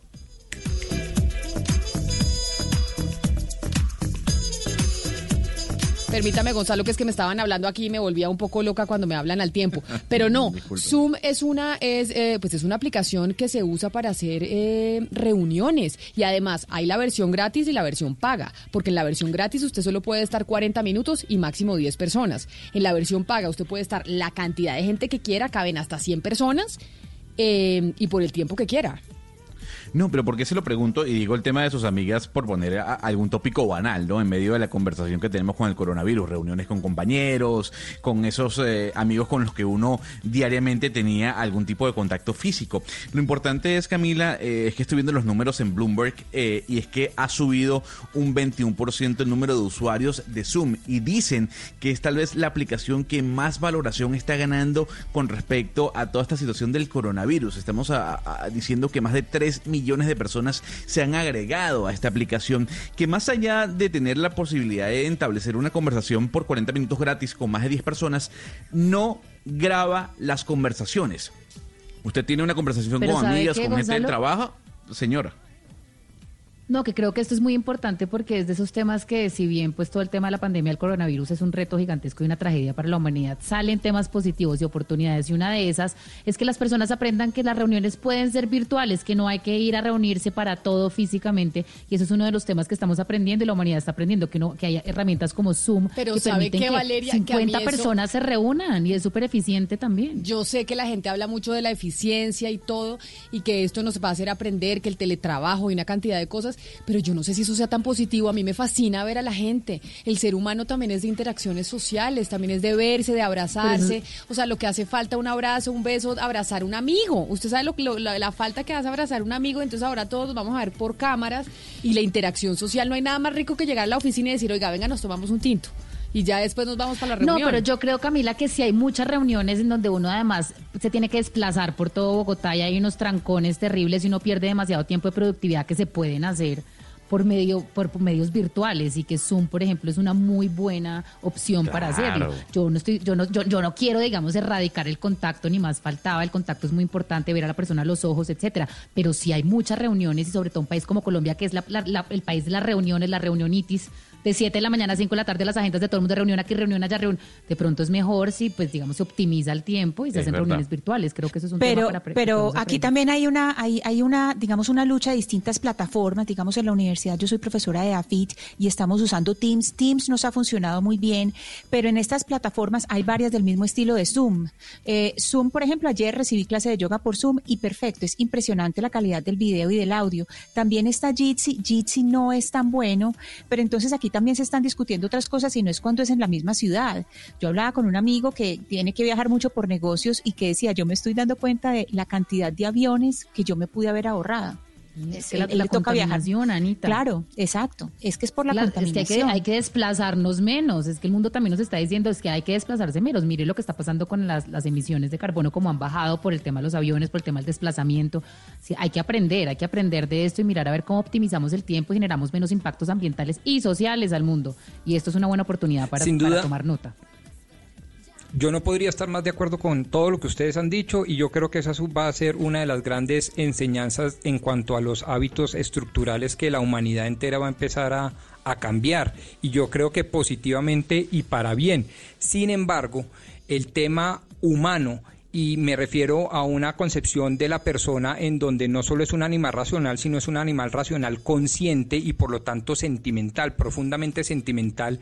Yo creo que el tema de las reuniones presenciales, y voy a poner un ejemplo que creo que es indiscutible, entre el empleador y el trabajador. Muchas veces el empleador entiende mucho mejor a su trabajador no solo por el lenguaje oral, sino por el físico, por los sentimientos que hay detrás de eso, por, por una cantidad de cosas que una máquina no puede expresar adecuadamente. Y yo creo que esa relación trabajador empleador eh, puede verse gravemente afectada si nos circunscribimos exclusivamente a un diálogo mediado por la tecnología. Eh, y yo le estoy teniendo algún grado de susto a eso porque eso no solo nos deshumaniza, sino que puede generar unos efectos muy adversos a la productividad de las empresas, a desatendiendo esa parte sentimental de los funcionarios. Coincido con usted, doctor Pombo. A mí me parece delicioso ver a la gente tener interacciones humanas, así seamos menos eficientes, tomarnos un café, un Una tinto, selfie espichada. Echar Ah. chisme. Sí, ya el otro día me quería tomar una selfie y dije, "Mm, no puedo acercarme por cuenta del coronavirus. Pero, Diana, ¿por qué llamamos eh, al doctor eh, Hugo Acero, secretario de Seguridad de Bogotá? Camila, lo llamamos porque ayer recibimos eh, diversas comunicaciones donde nos decían que la alcaldía de Bogotá decía las cosas pero no las aplicaba y que el call center del 123 estaba atiborrado de gente con más de 200 personas sin ventilación y sin las debidas medidas de seguridad en plena pandemia. Entonces decidimos que lo mejor era llamar al doctor Hugo Acero para que nos explique en qué condiciones están los trabajadores del 123 y tranquilice un poco a la ciudadanía porque usted sabe que este tipo de noticias se esparce más rápido que el virus. Doctor Acero, buenos días, gracias por estar en Blue. Buenos días. Doctor Acero, ¿qué está pasando en el 123? ¿El call center está siendo atendido por cuántas personas? ¿Cumplen o no con las medidas sanitarias? ¿Cumplen o no con todas las medidas de tapabocas, de alcohol, de antisépticos y sobre todo de distancia entre los funcionarios? Bueno, eh, ayer precisamente cuando Hugo Parra me comentó, yo le dije, hombre, invítela inmediatamente. Le hemos dicho también a los demás medios cuando quieran venir, previa a las medidas de seguridad y de sanidad que hay que hacer para ingresar, pueden venir sin ningún problema a mirar cómo estamos trabajando. En un día normal, antes de esta pandemia, el 1, 2, 3 trabajaba, eh, hay, tenemos dos salas grandes, ¿no? Está la sala del 1, 2, 3, yo quisiera que en algún momento de veras vinieran, miraran. Tenemos dos salas grandes, una sala que es el 1, 2, 3 y otra sala que es eh, la sala del CAD, el Centro Automático de Despacho de la Policía. En la primera sala del 1, 2, 3, en un día normal, sin la pandemia, estábamos realmente entre 30 y 35 funcionarios atendiendo llamadas y en el caso del CAD estaban entre 25 y 30 más o menos atendiendo llamadas. ¿Cuántas llamadas recibíamos de manera regular eh, durante un día normal? 27 mil llamadas. Dada la pandemia, comenzamos a tener problemas porque, claro, esto comenzó a crecer la cantidad de llamadas que recibía el 123 y aumentamos el personal, pero los distribuimos en cuatro salas más. Yo sí quisiera invitarlos a que miraran y vinieran en cuatro salas más con la distancia que reglamentaria, básicamente los dos metros, de manera específica entre cada uno de ellos. Esto, eh, desde luego, nos permitió comenzar a atender el, tema de manera más o menos adecuada, y ya les digo por qué más o menos adecuada. O sea, comenzamos a atender, pasamos de 27 mil llamadas y hemos tenido ya picos de 120 mil llamadas. O sea, cuatro veces más de realmente lo que estábamos recibiendo. Y eso, desde luego, nos pasó de un promedio, promedio de atención de menos de un minuto a dos minutos, dos minutos y medio y en algunos casos tres en el caso de promedios. Depende de la cantidad de llamadas que están atendiendo. Ahora, es un trabajo coordinado con el CRUE, donde también se ampliaron dos salas más, o sea, el Centro Regulador de Urgencias que ese no está aquí, ese está en salud y que atiende los temas de salud. Entonces, ¿qué hicimos? Aumentamos, pero distribuimos en salas con los espacios que realmente corresponden. O sea, en términos de 1, 2, 3 y CAD. Eso lo hicimos aquí. Tenemos cuatro salas más. En el caso del CRUE se aumentaron dos salas más para atender los temas de salud. Pero adicional a esto, aumentamos el servicio del 195, porque es que no todas las llamadas tienen que ver con la pandemia que es lo que más, digamos, estamos atendiendo. Algunas llamadas tienen que ver con lo que está sucediendo, por ejemplo, hoy, que le van a dar unos subsidios a, los, a las personas de tercera edad. Entonces la gente llama al 123 a decir, oye, ¿dónde puedo ir a reclamar mi subsidio?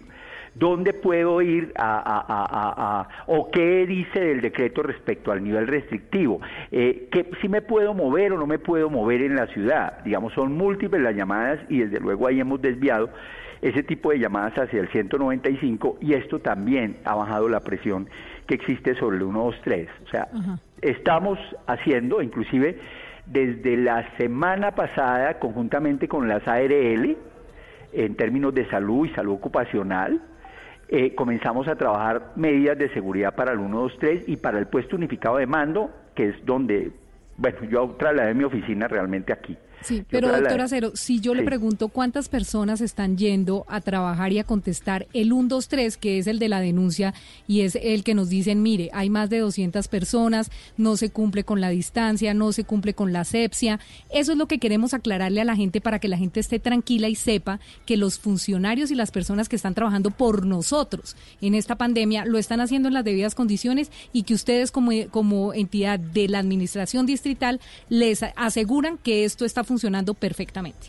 Bueno, lo primero, la sala grande de entre 30 a 35, que es la del 123, allí estamos trabajando ese número y en algunos casos llegamos a 40 nomás. Estamos llegando a 65 distribuidos, los otros 25 en cuatro salas e igualmente eh, eh, distribuidas en términos de la distancia de los dos metros y, las niveles, y los niveles de asexia que hay que tener. Bueno, eh, doctora Cero, yo quisiera aprovechar este contacto para preguntarle por una petición que están haciendo los comerciantes en el sector de San Victorino. Lo hace específicamente Angélica Leguizamón, que es una de las voceras de los comerciantes, y están pidiendo allí una especie de militarización. Lo pongo en términos de ella porque dicen que están siendo víctimas de los saqueadores, que hay constantes robos en ese lugar. ¿Usted qué, qué datos tiene de esa, de esa información?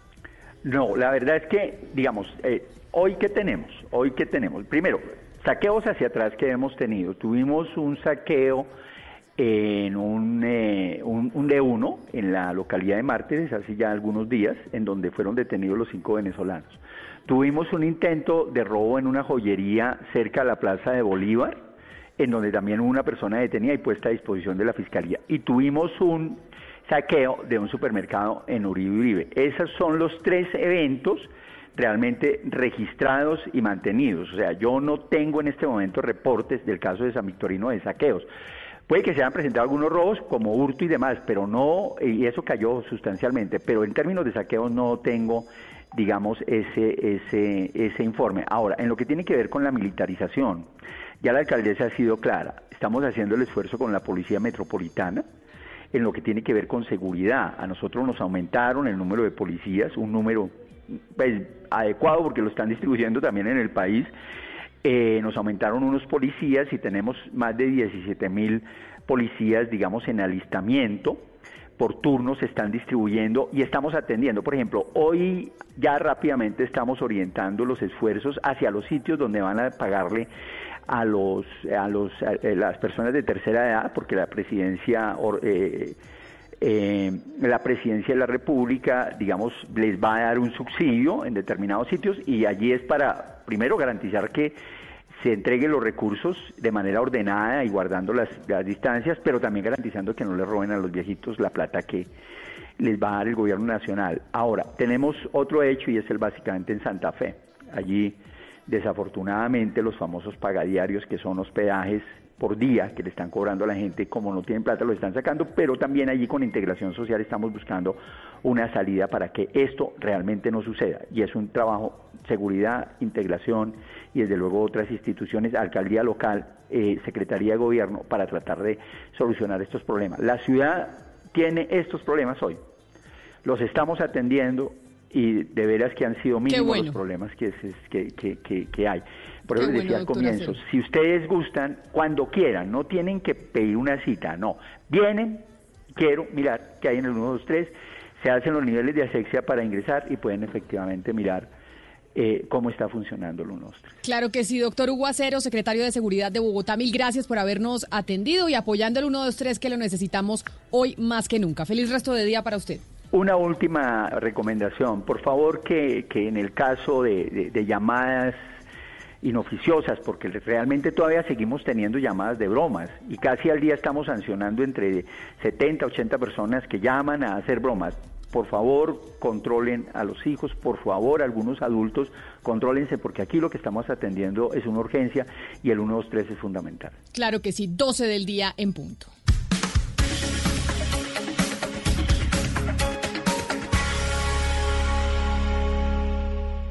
Una señal que se enlaza. Regiones conectadas a través de un dial. A través de un dial. Oscar Montes, Ana Cristina Restrepo, Hugo Mario Palomar, Diana Mejía, Gonzalo Lázari, Valeria Santos, Rodrigo Pombo y Camila Zuluaga. A partir de este momento, Mañanas Blue se escucha en todo el país. Colombia está al aire. Estamos enfrentando un momento muy difícil, no solo para Colombia, sino para el mundo. No hay que caer en la desesperación, solo ser conscientes de que necesitamos trabajar juntos. Si no tienes que salir de casa, no lo hagas. Si no tienes síntomas, no vayas a urgencias. En el supermercado compra solo lo necesario no te lleves lo que otros pueden necesitar. Lávate las manos mínimo cada tres horas. No repliques información falsa. No creas en cadenas de WhatsApp. Para eso estamos acá, para informarte. Al coronavirus lo derrotaremos si todos nos sacrificamos por el otro. Por eso, desde Mañanas Blue, cuando Colombia está al aire, te decimos que aquí estamos para trabajar en equipo, para informarte, porque esta coyuntura necesita de todo. Blue Radio, la nueva alternativa. 12 del día, dos minutos. Los saludamos una vez más. Empezamos una hora más de Mañanas Blue cuando Colombia está al aire. Ustedes saben que nos conectamos siempre a las diez y media de la mañana, pero nos conectamos a través de Facebook Live, en donde los vemos a ustedes eh, a esta hora para hablar de un tema muy importante. Y en esta oportunidad es el tema de los bancos, porque muchos colombianos están angustiados con las deudas que tienen. Hay una, hay una reclamación al sistema financiero en donde dicen, bueno, nosotros nos metimos la mano al bolsillo por el sistema financiero en su momento momento cuando se creó el 2 eh, por mil, después el 3 por mil, después el 4 por mil, etcétera, etcétera. Y ahora es momento de que los bancos pues también eh, nos ayuden a nosotros los colombianos y los bancos han venido pues anunciando una serie de medidas para ayudarnos. Pero Vamos a hablar con el superintendente financiero, el doctor Jorge Castaño Gutiérrez, porque el doctor Castaño nos puede ayudar a entender lo que está pasando con el sistema financiero, lo que están ofreciendo, qué se puede pedir, qué no se puede pedir, cómo podemos mantener ese sistema financiero sano. Superintendente Castaño, bienvenido a Mañanas Blue, gracias eh, por atendernos, sobre todo para hablar de un tema que preocupa a todos los colombianos, que es el tema de los bancos y la plata que tenemos ahí y las deudas que tenemos también, por supuesto. Sí, muy buenas tardes a todos y especialmente a nuestros oyentes. Aquí estamos eh, en actividades permanentes, seguimos monitoreando nuestro sistema financiero. Yo creo que los puntos que se están planteando son puntos eh, absolutamente esenciales. La prioridad en el bienestar de las personas en todas sus dimensiones es absolutamente relevante en esta coyuntura y una de esas dimensiones por supuesto es nuestros ahorros. Hemos ahorrado toda la vida, tenemos unos ahorros en unas cesantías, tal vez tengo algún excedente que puedo mantener en mi cuenta de ahorros, etcétera. ¿Será que el sistema financiero seguirá funcionando o no? Y también para los que tenemos obligaciones, deudas en el sistema financiero, pues también una gran incertidumbre sobre realmente qué va a pasar con esas obligaciones. Yo creo que tal cual como ustedes lo han planteado en la mesa, me parece bastante importante poderlo abordar así. Uno, estabilidad y solidez del sistema financiero el mensaje es de total tranquilidad. Hay un sistema financiero que tiene una capacidad muy fuerte de soportar este nivel de estrés. No están en riesgo ni en peligro los ahorros de los colombianos. Eso es un parte de tranquilidad en lo cual la regulación prudencial, la supervisión, hemos venido avanzando con la industria en la gestión de riesgos y hoy el sistema financiero está mucho mejor preparado para sufrir tensiones como la que estamos viendo. No Doctor Castaño, déjeme, déjeme yo ahí lo, lo interrumpo. Y usted dice, estamos preparados, en este momento los bancos tienen liquidez, digamos que no es eh, similar a lo que pasó en el 2008, en donde hubo un problema en ese momento de crisis y era que los bancos no tenían liquidez. En este momento los bancos están mucho más robustos. Pero, doctor Castaño, ¿cuánto tiempo aguanta el sistema financiero una crisis como la que estamos viendo? Porque es que esto no tiene precedentes, los países están cerrados, Colombia está cerrado, los países del mundo están eh, tienen un frenazo en, en, su economía y obviamente empieza a haber una serie de dificultades para que la gente pueda pagar sus carteras, como es normal, que no puede pagar sus créditos porque no está generando dinero. ¿Cuánto tiempo aguanta la banca? Eh, así es, es muy difícil poder establecer un periodo de supervivencia en términos de meses porque depende de múltiples factores. Claro, la cartera es uno de los principales activos del sistema financiero, pero no es el único. Tenemos inversiones eh, en el sistema financiero, tenemos inversiones en títulos de deuda, eh, están las ah, demás actividades que se desarrollan en Centroamérica que en los balances de los bancos también se expresan de alguna manera, no solamente en dólares, sino que también le dan alguna estabilidad al comportamiento del sistema. Entonces, el efecto es mixto, si lo podemos ver de alguna forma. El sistema financiero está bien capitalizado. El año pasado fue un año de muy buenas utilidades y la densidad de utilidades que se capitalizan están cercanas al 60% aproximadamente. Hoy los colombianos tenemos, por ejemplo, en los bancos eh, la claridad de que existe un capital depurado que tiene plena capacidad de absorción de pérdidas cumpliendo los mejores estándares internacionales. ¿Cuánta plata es eso? Son 100 billones de pesos aproximadamente, que es plata que los accionistas han puesto para asegurar el funcionamiento de esas entidades. Además, veníamos de un contexto macroeconómico bastante positivo, la economía creciendo muy bien, los dos primeros meses del año iban bien en términos de crecimiento de la cartera, en términos de comportamiento de pago de los colombianos, así que desde la perspectiva de las provisiones, por ejemplo, nosotros tenemos un nivel de provisiones cercano a 30 billones de pesos y podría seguir dando unas, unas cifras que nos dan idea de la solidez y la robustez del sistema financiero. Entonces, en términos de cuánto tiempo podríamos nosotros eh, eh, esperar, pues realmente hay que ir midiéndolo específicamente. Como nosotros vamos, hoy podemos tener una liquidez que se está midiendo en términos de meses y hasta 12 meses. Nosotros podemos tener la tranquilidad que con el funcionamiento del sistema financiero su liquidez no se va a ver afectada.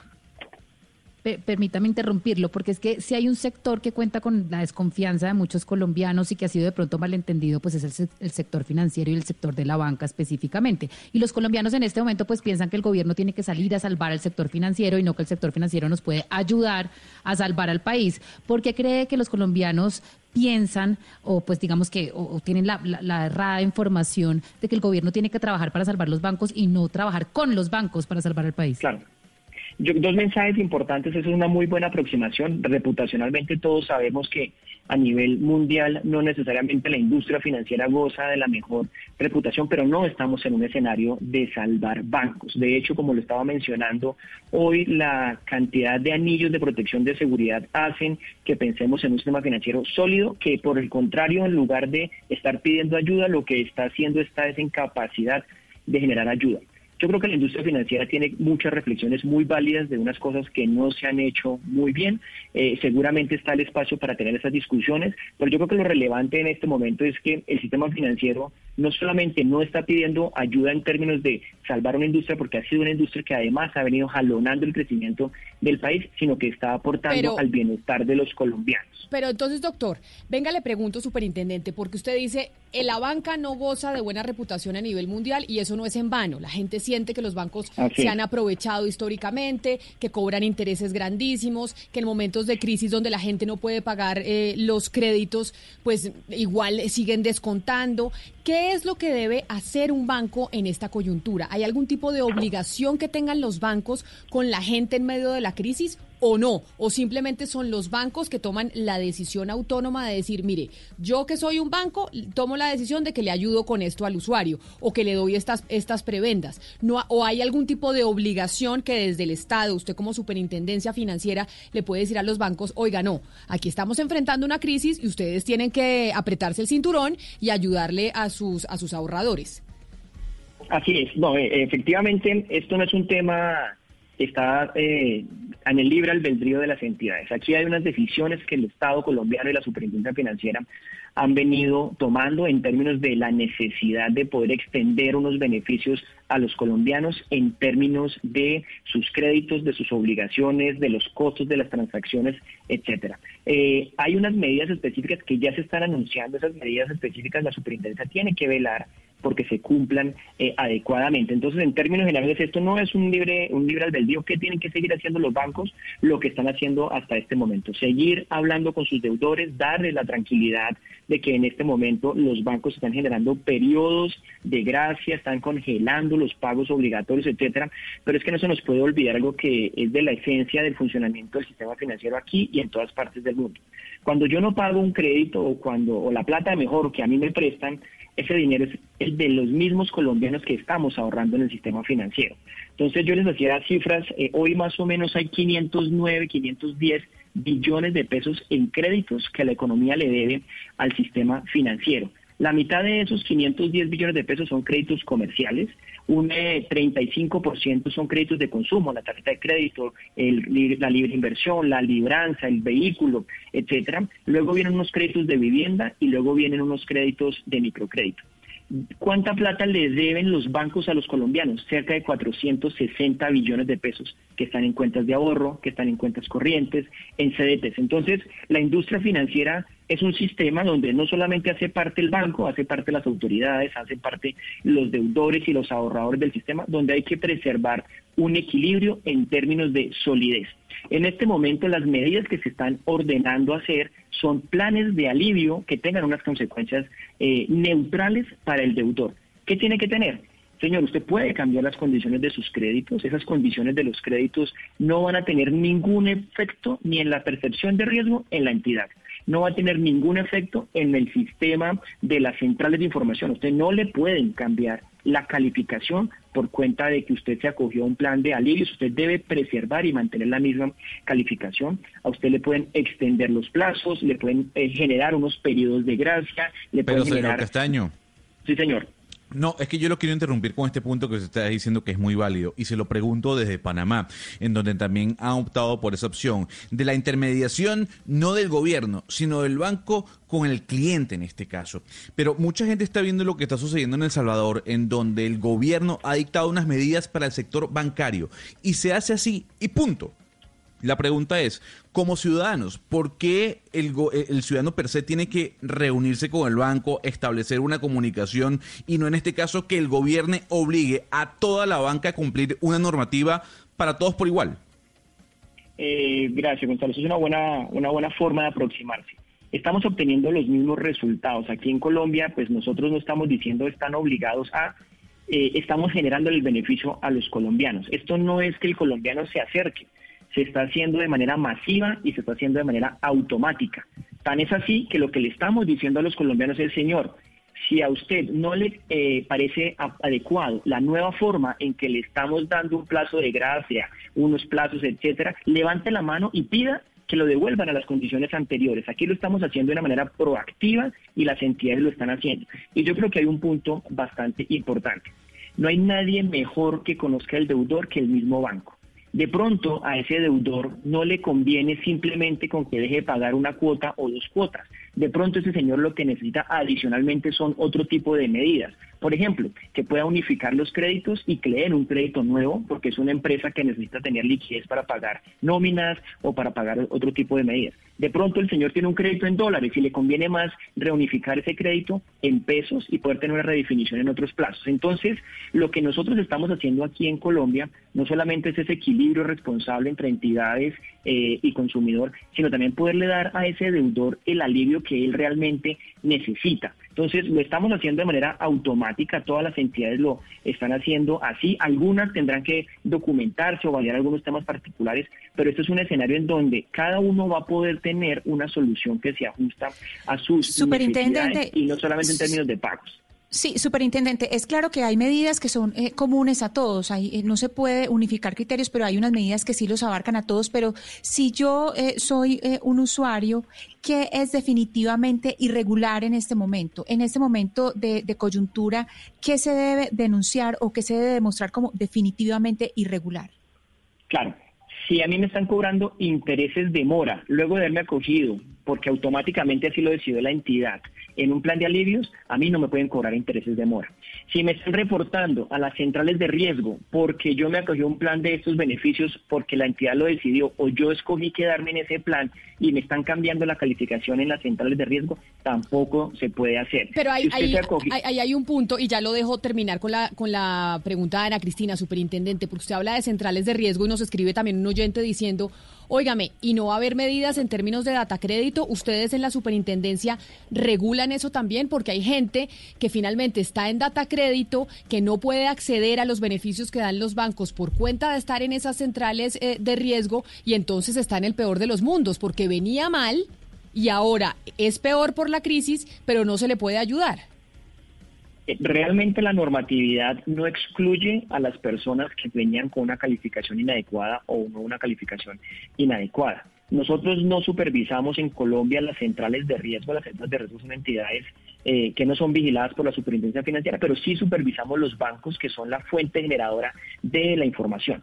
Entonces, básicamente, para aquellas personas que tenían una situación económica complicada, que ya venía con algunos niveles de mora, hay un tipo de medidas que están enfocadas a atender esa población. Si además usted con la coyuntura, usted venía bien, pero económicamente ve una afectación en su flujo de caja, derivado de la situación del el coronavirus, etcétera, pues también tiene otra capacidad y otra posibilidad de obtener alivios en el sistema financiero. No está excluido ni uno ni otro. Lo que sucede es que hay dos tipos de beneficios que va a tener que escoger el ciudadano y el banco cuál es el que se debe acoger, pero no están excluidos per se. Si alguien en algún momento particular se excluye un plan de alivios por estar en esta condición, esa es una de las anormalidades que debería reportar la superintendencia financiera. Ahora sí, superintendente, continúe con el listado de las irregularidades, que era lo que le preguntaba a mi compañera Ana Cristina, y es, ¿qué debe denunciar hoy un ciudadano que no está bien en medio de la crisis que esté haciendo un banco con él? Sí, eh, de pronto antes de denunciar yo le pediría a los colombianos que se sentaran a evaluar la conveniencia de un plan de alivios porque no necesariamente un plan de alivios trae per se o de manera automática beneficios, porque depende de múltiples condiciones. Por ejemplo, la altura de vida del crédito. Si yo estoy en un crédito donde estoy en las cuotas finales, donde estoy en las cuotas ya finales, pues yo no pago tanto interés y si estoy pagando mucho abono capital. Si yo entro allí en una congelación porque mis eh, ingresos no me permiten, etcétera, pues debo ser consciente que toda postergación de plazos va a traer implícito una eh, acumulación de interés. Entonces, no necesariamente cada uno de los alivios automáticamente me va a generar a mí un beneficio. Es importante que las dudas, que las preguntas que se tengan, pues las pueda hacer a la entidad eh, financiera. Hemos tenido algunos inconvenientes por cuenta de los call centers debido a que no se pueden aglomerar cierto número de personas en ciertos sitios. Ya estamos trabajando con la industria en poder tener también home office para aquellos call centers y puedan seguir eh, generando esta atención. Pero también están disponibles los canales virtuales. Pero mire, superintendente, eso, eso es importante lo de los call centers, porque la mayoría de la gente que nos está escribiendo acá nos dice, llamo al Banco Colpatria, llamo, llamo al Banco BBVA, llamo a Bancolombia, llamo a Da Vivienda, llamo al Banco Pichincha y no me responden. Y no, y no me responden y debe ser por eso que usted está mencionando de los call centers. ¿Cuándo los call centers van a entrar en normalidad para que la gente pueda hablar con su banco y empezar a arreglar su situación financiera? Sí. Yo, dos mensajes. Lo primero es, yo creo que si yo fuera o estuviera en esa condición, yo también lo primero que haría sería pegarme el teléfono a llamar, a llamar, a llamar. Pero yo estoy un poquito a los colombianos un, un triste de paciencia en términos de, no le va a pasar nada. Las medidas, acuérdense que el riesgo de crédito es mensual no es un tema que de aquí a mañana yo tenga esa posibilidad. Y esta ventana de los alivios no tiene un número infinito, se puede, no, no tiene un número cerrado finito, son cuatro meses en los que se pueden aprobar estos alivios y generalmente tenemos toda esta semana, toda la otra, en cualquier momento los colombianos pueden hacer uso de ellos. La transición de los call centers depende en cierta forma de la capacidad tecnológica, no es tan fácil como uno quisiera poder mandar a las personas y poder hacerlo allí. Ya tenemos unos planes y hemos habilitado otros medios los canales eh, de correo electrónico, hemos habilitado las apps, incluso ya hay bancos que le permiten a usted hacer la autogestión. Entonces, por eso mi primer mensaje es, queremos ayudar a los colombianos, no queremos y no estamos en la en lucha de cuidar el PIG de los bancos, la solvencia sí, lo que queremos es que cada colombiano se sienta muy cómodo en su realidad para poder afrontar esta situación temporal. Informarse bien, preguntarle a la entidad y si no se siente cómodo, para eso está la superintendencia. La superintendencia eh, y a eso, a eso voy a preguntarle, eh, superintendente, porque usted dice, analice muy bien, cuando hable con su banco, analice muy bien si es conveniente esas medidas que le están ofreciendo. Entonces, por, usted nos ponía el ejemplo, si usted tiene un crédito, entonces ya está al final de pagar ese crédito, tal vez no vale la pena que usted lo congele porque los aportes que está haciendo ahorita es a capital, pero hay hay gente que no tiene esa información, que no sabe, que no, que no tiene la capacidad de hacer el análisis para saber qué es lo más conveniente y qué no. La superintendencia presta ese servicio de asesoría financiera básica para un colombiano que no sabe si lo que le están ofreciendo es bueno o malo. En efecto, eso estamos haciendo a través de redes sociales. Hemos iniciado nuestra campaña desde el día de ayer informándolo al público, decirle, señor, un plan de alivios no per se lo beneficia, sino tenga en cuenta diferentes variables. Hemos recibido varias comunicaciones de los colombianos en donde dicen es conveniente o no es conveniente. Como entenderá Camila, es difícil poder tener uno a uno caso a caso porque hay que evaluar muchas variables, pero la información está disponible. Hoy los extractos usted los puede consultar en cualquier momento, sus movimientos a través de la página de internet, etcétera, pero hay una mínima en funcionamiento de todo este tipo de decisiones y es Generalmente la tasa de interés está en función del capital que se debe y del plazo. A mayor capital, yo puedo de alguna manera tener una relación con esa tasa de interés y a mayor plazo seguramente voy a tener una mayor tasa de interés. La desagregación de cuánto se abona a capital, cuánto se abona a intereses, eh, está dada en estos extractos que usted puede hacer seguimiento en sus páginas web. Hoy todos los bancos tienen acceso virtual, digital a poder hacer esta información. Entonces, eh, estaba disponible la información. Importantísimo que la gente pueda pedirle a su, a su asesor que le diga en términos del valor de la cuota ¿Qué significa eso? Yo tengo un crédito de 24 meses, ahora tengo un crédito a 27 meses, o son los mismos 24, pero empiezan a correr a partir de, de cuatro meses. Entonces, una diferencia muy grande es periodo de gracia y congelamiento, y otra cosa es condonación de intereses las entidades en los congelamientos que están haciendo, los periodos de gracia que se están asociando, hay unos periodos de gracia de capital. Pero ¿y por qué y por qué razón no hay congelamiento de intereses? Que es también lo que se hace la pregunta a mucha gente, superintendente, porque dicen, "Ay, no, si el banco me va a hacer un favor, pero lo que me va a hacer es me va a endeudar más tiempo, es decir, me va a congelar ahorita, pero yo voy a tener más meses que pagar esa deuda y pagar intereses." ¿Por qué no se ha contemplado desde la banca que realmente se congelen los intereses y la gente pague solamente el crédito a capital, porque finalmente los bancos pues se han vuelto millonarios mucho tiempo con nosotros porque pagamos esos intereses importantes, incluso mucho más altos que en otras partes del mundo, porque por esta crisis preguntan muchos, los bancos no pueden decir, "Oiga, condono los intereses."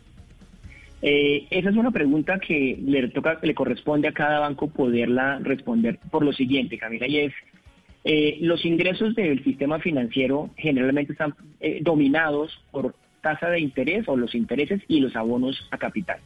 En la medida en que los bancos vayan midiendo cuál es su flujo de caja, vayan midiendo cuál es su capacidad financiera, algunos hacen condonación de intereses, algunos hacen solo periodos de gracia, pero eso depende de la coyuntura y de la situación financiera de cada entidad. Entonces, por eso la pregunta es, como no hay una única medida para todo el mundo, el colombiano de a pie lo que necesita es tener la tranquilidad de entender en qué consiste su alivio. Aquí desafortunadamente no existe un plan de, o no, no, afortunado, desafortunadamente, esa es una decisión que hoy lo están asumiendo directamente los bancos. Cuando uno revisa y lo evaluamos, el caso de Italia, el caso de Francia, el caso de España, el mismo caso de El Salvador, etcétera, que lo mencionábamos ahorita cuando Oscar hacía la, perdón, Gonzalo hacía la revisión, eh, claramente existe esa posibilidad de que sí de se otorgue una condonación de intereses y se pueda generar eh, de alguna forma periodos de gracia sobre esos intereses.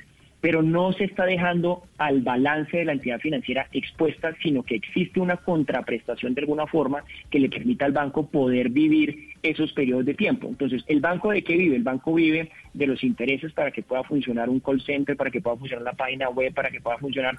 Los intereses, Camila, no son tan altos como todos los estamos viendo. Me gustaría que los colombianos compararan, por ejemplo, con México, una tasa como la de Brasil, a ver qué tan competitivo o no es nuestro sistema financiero. Y esto no es una defensa del sistema financiero, sino es una, una necesidad de poder entender que si la entidad financiera es una compañía y si yo le bloqueo sus ingresos, pues le va a pasar exactamente lo mismo que a cualquier colombiano o cualquier empresa que está chocándose sus ingresos. Entonces, realmente el balance nuestro es puede salir mucho más costoso, aunque sea una idea que en principio esté bien intencionada, pero puede ser muy costoso que nosotros bloqueemos el sistema financiero en términos de sus ingresos, porque ya ahí ya no estamos hablando de un problema si el banco gana o no gana plata. Estamos hablando es que la solvencia, que es lo que garantiza al final del día la estabilidad de ese sistema financiero es otra dimensión. Y entonces resultamos en lo mismo. Entonces, lo que yo doy por un lado, al final entonces vamos a, estar en la discusión de por qué el Estado tiene que o no tiene que hacer tal cosa. Entonces,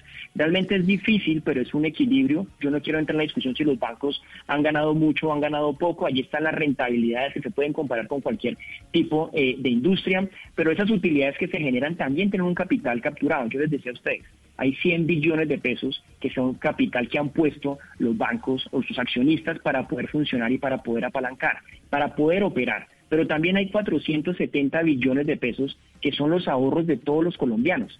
Si la gente no paga sus obligaciones, pues difícilmente el sistema financiero tiene la capacidad de devolver la plata a los colombianos en términos de sus ahorros. Ese es el balance que a nosotros como superintendencia nos toca avanzar. Claro, todo el mundo quisiera Pero superintendente, que todo el mundo dijera no más eh, este tipo de, medidas, pero realmente aquí el bien mayor que nosotros tenemos que cuidar, por supuesto, la integridad de las personas, pero también la estabilidad del sistema financiero. Necesitamos que sigan prestando y que sean activos y sólidos para que cuando se recupere la normalidad lo más pronto posible, ellos puedan seguir en esa dinámica de crecimiento de cartera. Pero mire, superintendente, lo cierto es que usted nos ha explicado que aquí cada, cada banco tiene la autonomía de decidir si condona intereses, si aplaza, etcétera, y cada banco está como libre de hacer lo que quiera. Entonces hay mucha confusión en los colombianos sobre qué beneficios pueden tener y qué medidas pueden adoptar según su banco. Y muchas personas en Colombia todavía tienen la costumbre de acercarse a la sucursal físicamente y les cuesta mucho trabajo todo el tema virtual. Por eso el martes vimos unas colas larguísimas en muchos bancos en la ciudad colas además en filas preocupantes, pues porque estamos tratando de evitar que las personas estén expuestas. Ustedes como superintendencia permitieron que algunas sucursales cierren y otras abran y así se pueda congestionar un poco el acercamiento físico de las personas a las entidades que para muchas personas en este momento es su única forma de generarle seguridad y poder entender con qué beneficios pueden contar. Claro, eh, las oficinas es el canal que de alguna manera, y no desde ahorita, sino desde más o menos un año y medio, más participación está perdiendo en términos de transacciones y de asistencia al público. Realmente, eh, ante situaciones de estas en las que yo quiero saber qué está pasando en el sistema financiero, pues claro, lo primero que a mí se me ocurre es tratar de ir a una oficina. Nosotros tuvimos dos momentos en términos de evaluar la decisión de cómo funcionar las oficinas. En Colombia existen más o menos unas 5.700 eh, oficinas en todo el país. Quisimos garantizar dos cosas durante el simulacro. Uno, que todos los municipios del país en Colombia tuvieran una oficina y el sistema financiero así lo hizo y no cambiamos horarios. El día viernes, cuando hicimos el, de la semana pasada el, el, primer inicio del simulacro, la transaccionalidad de las oficinas se cayó en un 90% mientras que la transaccionalidad en páginas web, en eh, aplicaciones de los teléfonos móviles, call centers, etcétera, aumentó esa necesidad. Hoy en día realmente son muy pocos los trámites que usted necesita ir a una oficina a adelantar. Y en eso, pues obviamente la educación financiera es un factor fundamental. Hoy casi todo lo que yo necesito hacer con un banco lo puedo disponer a través de los múltiples canales que están disponibles. Colombia tiene cerca de 17 mil cajeros en todo, permítame termino aquí, tiene cerca de 17 mil cajeros. Los cajeros, las apps, todos estuvieron disponibles 24 horas. En las oficinas, ¿qué pasó? Dado eh, la necesidad de poder tener un balance, en donde tampoco podemos exponer a todos los funcionarios de las entidades bancarias sin encontrar un balance, dijimos, usted puede abrir oficinas en un horario hasta la 1 de la tarde, no haya horario, no, tenga eh, horario extendido y haga las transacciones que necesita solamente poder asistir. Obviamente las filas largas las estuvimos revisando ayer, en la mayoría de los casos es, se exige que una hora, una, un metro, metro y medio tenga una separación y los bancos están en la obligación también de cumplir el límite de aglomeraciones. Entonces mi invitación es, realmente muchos de los trámites que las personas fueron a hacer no necesitan desplazarse físicamente a una oficina porque están disponibles todos los canales. Hoy, dadas esas decisiones, eh, hay oficinas que no están abiertas porque están, por ejemplo, en un canal, en un centro comercial, etcétera. Hoy el 70% de las oficinas está totalmente disponible en el sistema financiero, pero vuelve y juega. También es un equilibrio, ellos también tienen familia, sus empleados también necesitan una necesidad de protección y tenemos que buscar la mejor manera en que los colombianos se sientan tranquilos, en que puedan acceder a su dinero en cualquier momento pero que además también podamos proteger a estos señores. Cierro diciendo Señor Castaño, es, que, lo quiero interrumpir. lo, ah, quiero interrumpir un momento eh, con algo que me llamó la atención. Eh, usted al principio de la entrevista, eh, cuando mi compañera Camila Zuluaga le hablaba de, de, lo robustecido que puede ser el sistema colombiano, usted decía que hay la plena confianza o que tengamos la plena confianza de que el sistema está robustecido en Colombia. Hemos hablado con diferentes especialistas científicos con respecto a cuánto va a durar eh, eh, eh, esto que estamos viviendo. Algunos dicen un año, algunos dicen hasta que aparezca la vacuna, o sea, hasta el 2021. Yo quisiera saber, tomando en cuenta esas previsiones de que se habla de cuatro meses, cinco meses, seis meses, en ningún momento se puede plantear la idea de que haya una recesión en Colombia o de que el sistema bancario quiebre, tomando el tema de un lapso de cinco o seis meses que dure el coronavirus en nuestra sociedad? Nuestro periodo de, digamos, de solvencia y de madurez da un, un colchón y un espacio suficiente para que tengamos la tranquilidad de en un periodo como el que usted está mencionando, el sistema financiero no le va a pasar absolutamente nada. Si, si previéramos que eso pasara, pues no estamos hablando de un sistema financiero eh, realmente sólido. ¿Qué es lo que estamos nosotros esperando? Como les digo, eh, muy probablemente el estado de pérdidas y ganancias del sistema financiero en general va a tener una afectación. Eso no es ninguna preocupación para nosotros y si eso pasa no se está poniendo en riesgo de ninguna manera el funcionamiento del sistema financiero porque existen diferentes niveles de protección de capital ya incluido hoy en día que es capaz de absorber ese nivel de pérdidas. Yo le doy un ejemplo. El sistema financiero colombiano, a diferencia del de Panamá, nosotros tenemos un nivel de solvencia del 9%. El mínimo regulatorio es 8%. Hoy el límite de solvencia de los establecimientos de crédito en Colombia está en el 15%, 7% por encima de el, estándar mínimo exigido. Por supuesto, no son momentos fáciles, no son, hay, hay que ir sorteando de alguna forma con, los con las diferentes situaciones. Por supuesto, en la medida en que este tipo de situaciones de aislamiento, de congelamiento de la economía y de crecimiento económico empiecen a restringirse o a ser menores, pues claro que vamos a tener una afectación en el sistema financiero, pero nosotros no tenemos una alerta de riesgo sistémico.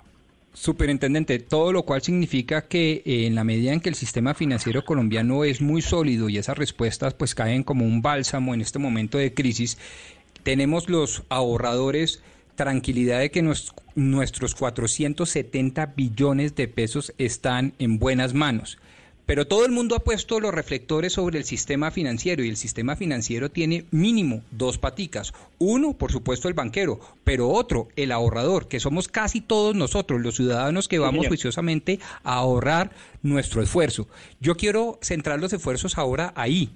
Existe la posibilidad de que como en anteriores momentos de crisis haya una desbandada o un retero masivo de recursos para, por ejemplo, adquirir dólares o otro tipo de inversiones?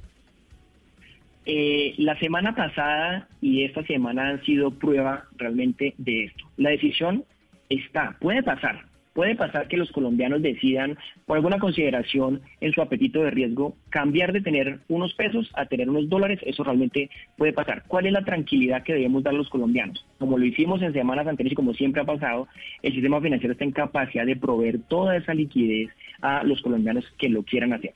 ¿Sabe cuánto es el saldo promedio de una cuenta de ahorros en nuestro país? Cerca de 2.800.000, 2.900.000 pesos en promedio. Eh, nuestro seguro de depósitos, que es la medida que ayuda que ante una eventual liquidación, insisto, no es el caso, pero si llegase a presentar en ese caso extremo una liquidación de una entidad financiera, se logra cubrir hasta 50 millones de pesos por persona y por producto. Con esta eh, capacidad que tiene Fogafín, podemos cubrir el 98% de las cuentas de las personas en nuestro país. La gran mayoría de personas están protegidas incluso en un eventual escenario de liquidación de una entidad con el seguro de depósito. Nadie quiere llegar allá, nadie quiere generar confianza porque en este momento, insisto, los mensajes, los números, los indicadores nos dicen todo lo contrario. Pero en gracia a discusión, y la otra pregunta es, bueno, pero ese seguro de depósito, que también es una fortaleza del sistema financiero colombiano, no lo tiene México, no lo tiene Panamá, no lo tienen muchos países, es, ¿y de dónde va a salir la plata si toca pagar ese seguro de depósito?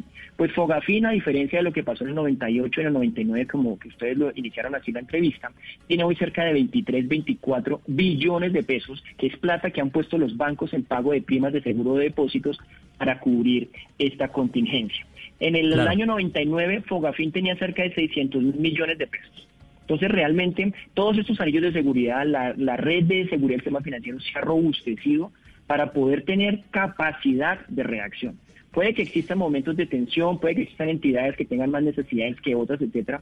Pero en general nuestro mensaje es los colombianos pueden sentirse tranquilos en que nos hemos venido preparando de múltiples maneras para poder reaccionar y actuar adecuadamente en pro de algo de proteger esos ahorros del público. Entonces, la respuesta concreta es, ese es nuestro mensaje, aquí no hay eh, un escenario adicional. Les estaba mencionando una cifra antes de cerrar. El martes tantas filas que vimos, todo el mundo nos preguntó, súper, ¿qué está pasando? La gente está sacando la plata a los bancos. Quiero decirles que no, no fue así. La mayoría de transacciones fue consignación. De hecho, el sistema financiero cerró con 4 billones de pesos más en consignaciones el día martes. Entonces realmente hay que saber entender la información y lo que está sucediendo. Claro, eh, nos queda claro entonces, el sistema financiero en Colombia goza de solidez, de solvencia, tiene cómo afrontar la crisis, pero le pregunto por la banca social, ¿qué va a pasar con esas entidades que se han dedicado en los últimos años a prestarle a los más pobres del país y que obviamente eh, esos, esos, esos ciudadanos van a estar insolventes, no van a tener cómo responder a los créditos? Por ejemplo, el Banco W y otros bancos como ese. Sí, señor. Eh, la otra gran fortuna de nuestro sistema financiero es que ese estándar aplica para todo el mundo. Banco W y todas aquellas entidades microcrediticias que, eh, como usted menciona bien, tienen un segmento, un nicho de mercado bien diferenciado, ellos sí que conocen muy bien a sus deudores, ellos sí que pueden tener la capacidad de gestionar rápidamente con ellos y están obligados a cumplir el mismo estándar. Un banco que se dedique a prestar a una empresa muy grande y un banco que se dedique a prestar microcrédito en las regiones apartadas de nuestro país debe cumplir el mismo estándar. Y todos los años de seguridad que les he venido mencionando también los protegen y los cubren a ellos. Recuerden que la crisis del 98, el 99 fue propiciada en gran medida por bancos públicos. Ese no es el escenario que tenemos hoy. Hoy tenemos unos, bancos muy potentes, unos bancos de capital en su mayoría local, que no son de naturaleza pública, sino de naturaleza privada. Pues qué bueno y nos deja, como dice el doctor Pombo, usted por lo menos una tranquilidad que yo lo oigo muy seguro, superintendente, de que tenemos un sistema financiero robusto y que aquí no vamos, eh, como decía Gonzalo, eh, ni a pensar en la posibilidad que el sistema financiero en Colombia puede llegar a afrontar una crisis eh, significativa que haga a los colombianos perder sus ahorros. Superintendente Jorge Castaño, mil gracias por haber estado hoy aquí con nosotros en Mañanas Blue, habernos explicado lo que están haciendo desde la superintendencia financiera, que repetimos, pues es el ente que vigila a los bancos en Colombia. Camila, muchas gracias a toda la mesa y un último mensaje diciéndoles todos los colombianos de este país pueden sentirse tranquilos que los 1.100 funcionarios de nuestra superintendencia se levantan todos los días pensando en cómo le generamos bienestar a cada uno de esos colombianos. Esa es nuestra tarea, esa es nuestra responsabilidad y con orgullo decimos que estamos preparados y lo estamos haciendo de la mejor forma. Muchas gracias a todos ustedes por la entrevista. A usted, superintendente. Y entonces pasamos a hablar eh, de ahora, de hablar con la persona, con la entidad que vigila, a hablar con los vigilados, que son quienes los bancos. Y por eso estamos en comunicación hasta ahora con Asobancaria, con el presidente de Asobancaria, que es el doctor Santiago Castro, que es precisamente esa agremiación que representa a todos los bancos en Colombia. Doctor Castro, bienvenido. Eh, muchas gracias Camila, un saludo a todos los oyentes de Blue Radio y a todo el equipo. Doctor Castro, bueno, mire, acá estamos, tengo los oyentes hablando cada uno de, de, su banco, diciendo es que no me contesta, es que no me, no me ofrecen nada. ¿Por qué razón cada uno de los bancos tomó la decisión de implementar medidas por separado y no se unificaron y dijeron todos adoptemos medidas similares para ayudarle a los colombianos que están teniendo afugias en este momento y que tienen deudas con el sistema financiero? Muy buena pregunta el sistema financiero no puede adoptar unas medidas conjuntamente porque sería violación a las leyes de competencia o colusión. Por eso, en un ambiente y mientras no tengamos un bloque de excepción, que la única entidad que lo puede dar es la Superintendencia de Industria y Comercio, tendríamos que hacer es las medidas que se están haciendo por cada por parte de cada banco, que entre otras está generando una competencia sana, porque todos la están publicando, todos los consumidores están viendo qué ofrece cada banco, qué ofrece eh, la otra entidad y pues esa competencia yo creo que ha generado una mayor y una mejor oferta de servicios y productos. Señor Castro, ¿cómo establecer eh, los préstamos cuando se refiere a atención a préstamos de, sectores eh, más estresados o más deprimidos? ¿Ustedes tienen unos lineamientos comunes o eso queda a criterio de cada, de cada institución, de cada banco? No, nosotros tenemos un lineamiento de una un marco de referencia que nos ha dado la superintendencia, que entre otras quiero hacerle un reconocimiento a las autoridades económicas de este país, el trabajo que se ha hecho con la superintendencia, con el Banco de la República, con el Ministerio de Hacienda ha sido impecable. Colombia ha sido el país que más rápido ha tomado medidas frente a la pandemia global del coronavirus y la banca colombiana es la que más rápido ha ofrecido medidas especiales una vez han aparecido los primeros casos. Entonces, una vez dicho eso, nosotros tenemos una circular 7 que apenas salió hace nueve días, que nos genera un marco para poder movernos, para poder ofrecer a todos los clientes unos mayores periodos de gracia, un aumento de cupos, una rebaja en intereses. Cada banco está haciendo eh, la implementación de estas medidas y tenemos que reentrenar a toda nuestra fuerza comercial y a todos nuestros call centers porque obvio la afluencia ha sido inmensa. Toda la gente está llamando en este momento y los call centers no pueden operar a full capacidad porque hay que observar ciertas medidas sanitarias que están emanadas también por el gobierno nacional. Señor Castro, mire, esta semana el decreto 444 causó bastante polémica porque uno, en uno de sus incisos, pues tenía que los recursos de las pensiones de las entidades territoriales iban a usar para darle liquidez a las entidades financieras. ¿Ustedes, el Gobierno Nacional, eh, específicamente el Ministerio de Hacienda, se comunicó con ustedes para redactar este decreto? Esta fue una medida que se tomó en conjunto y, por otro lado, no debe ser supuestamente el Banco de la República el que se encargue de darle liquidez a las entidades financieras, sino los fondos de pensiones de los territorios. A ver, lo primero es que nosotros no le estamos pidiendo liquidez al gobierno nacional. La liquidez al sistema bancario la da y la ha venido dando el Banco de la República. Estas medidas, como lo explicó bien el viceministro de Hacienda, el doctor Londoño, en una rueda de prensa que dio, se da es para en el futuro. En el futuro ya, empezar a ofrecer una línea de garantías para sectores que están estresados y ahí sí se van a utilizar recursos públicos. ¿Pero en qué se utilizan? Para capitalizar el Fondo Nacional de Garantías, que es una entidad del Estado. Y a través del Fondo Nacional de Garantías, con ese apalancamiento, obviamente la banca sí puede ofrecer unos préstamos a sectores estresados bajo unos niveles de riesgo que normalmente no lo harían porque no cumplirían los requisitos mínimos. Entonces es muy bueno aclarar esto porque se está diciendo que es que nosotros hemos pedido esas líneas de liquidez, no las hemos pedido. Es decir, ustedes no han pedido alivios al gobierno nacional. Ustedes en medio de la crisis del coronavirus no han hablado con el gobierno nacional como si lo han hecho otros sectores, como es el hotelero, como es el sector de las aerolíneas. Ustedes no han hecho ningún tipo de solicitud ni ningún tipo de cabildeo para que los favorezcan en cierto sentido con las medidas que se están tomando. Al gobierno nacional no, al Banco de la República sí, y a una unidad del, gobierno nacional, que es obviamente la superintendencia, para un marco especial de medidas. Pero es todas esas medidas que anunció ahorita el superintendente, que me parece que explicó muy bien el marco de la circular 7, se han utilizado sin tener que recurrir a un solo peso el presupuesto nacional. Ahora bien, ya lo que anunció en los últimos dos días el gobierno frente a fondo, a capitalizar el fondo de garantías y a través de esas garantías poder irrigar crédito a sectores, no los que tienen las deudas actuales, que es los que vamos a hacer todo el esfuerzo para buscar modificar los plazos, hacer periodos de gracia, rebaja de interés, sino para nuevos créditos, para empresas que van a necesitar nuevos créditos para seguir operando, para no tener que echar personal, para poder eh, mantener sus líneas de distribución y su cadena logística.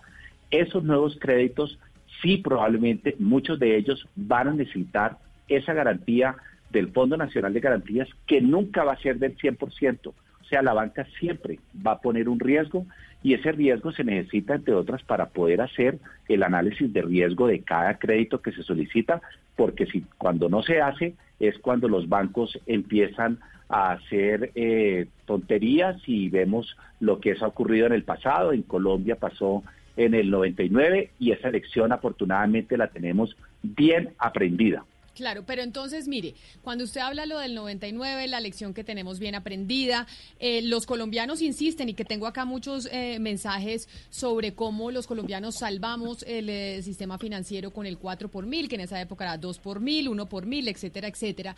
¿Por qué razón? Esta pregunta se la hice al superintendente también, pero se la hago a usted como representante de los bancos. ¿Por qué los bancos no han considerado incluso aliviar el tema de los de los de las tasas de interés? Porque lo que están haciendo es renegociar la deuda, alargar el el plazo de decir, bueno, no me pague ahorita, pero entonces págueme en 10 años y así termina siendo también un negocio muy, muy lucrativo para el banco. ¿Por qué los bancos en esta contingencia y en esta crisis que estamos enfrentando todos no dicen, oiga, yo pongo un poquito, sé que voy a perder porque todos vamos a perder y aliviano el tema de los intereses para los usuarios?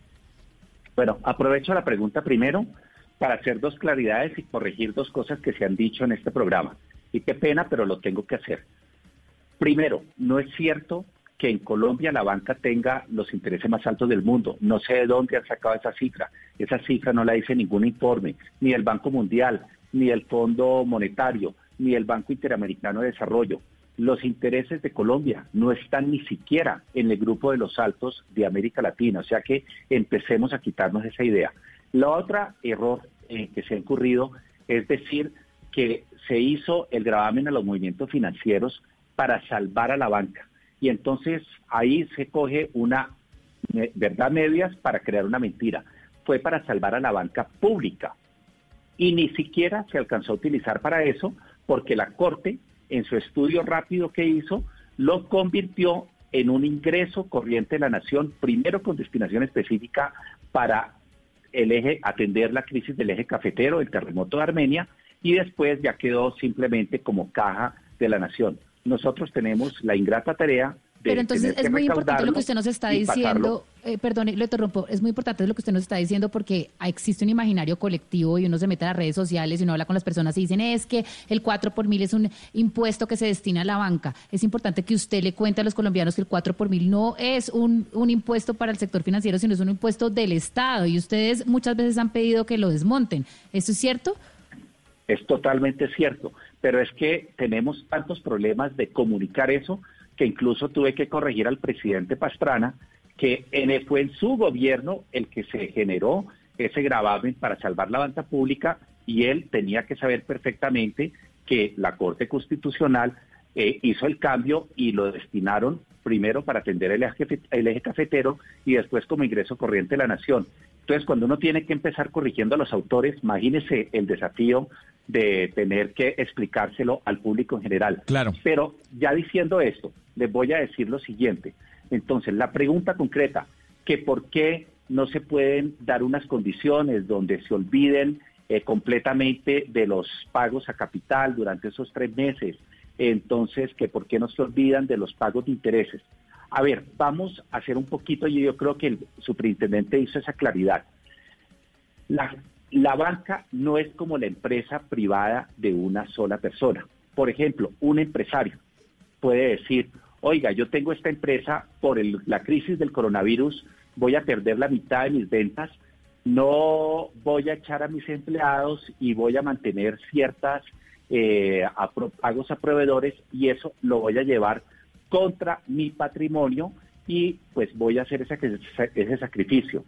La banca opera muy diferente. La banca maneja ahorro del público. No, no, no, no, doctor Castro, doctor Castro, pero ahí sí lo voy a interrumpir. A mí no me venga a decir que hay bancos que no tienen propietarios que pueden decir yo me meto la mano al bolsillo y acepto tener unas pérdidas en medio de, en medio de esta crisis para poder ayudarle a los a los usuarios. O sea, yo entiendo que usted está diciendo que esto no es como una empresa, pero acá sí hay propietarios de los bancos y aquí la banca se ha eh, ha tenido, según los números que hemos eh, visto de crecimiento del año pasado, ha tenido las rentabilidades más altas por sector. De hecho, el jalonamiento del PIB ha sido por la banca que genera muy pocos empleos a comparación de otros sectores en Colombia. Entonces, sí se puede hacer que los dueños de los bancos digan, oiga, acá todos vamos a perder, como muchos empresarios dicen, yo saco de mis ahorros, sé que en medio de la crisis todos perdemos y entonces ya no tengo 100 pesos en ahorros, sino 50 porque los otros 50 los deduco para, para poder pagarle a mis trabajadores. Decir que la banca no puede hacer eso para ayudarle a los, eh, a los usuarios si es un poco mentiroso.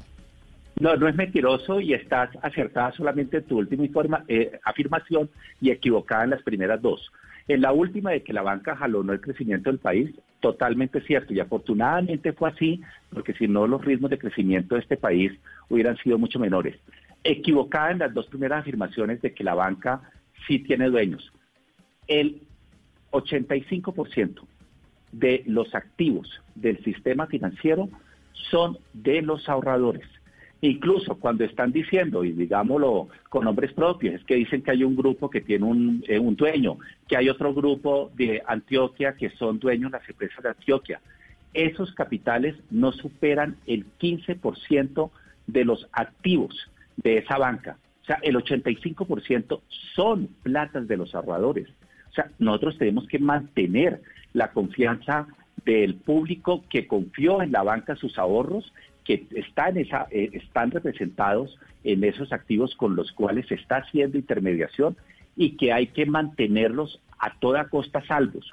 Obviamente todos vamos a tener que hacer sacrificios, pero lo que nunca vamos a poder poner en juego son los ahorros de los colombianos. Doctor Santiago Castro, preguntan algunos usuarios sobre los servicios que dejaría de cobrar los bancos durante la cuarentena. Por ejemplo, eh, por esta crisis muchas personas van a tener que hacer transferencias de, de, de, un banco a otro banco. Eso tiene un costo. ¿Se ha pensado en suspender ese cobro?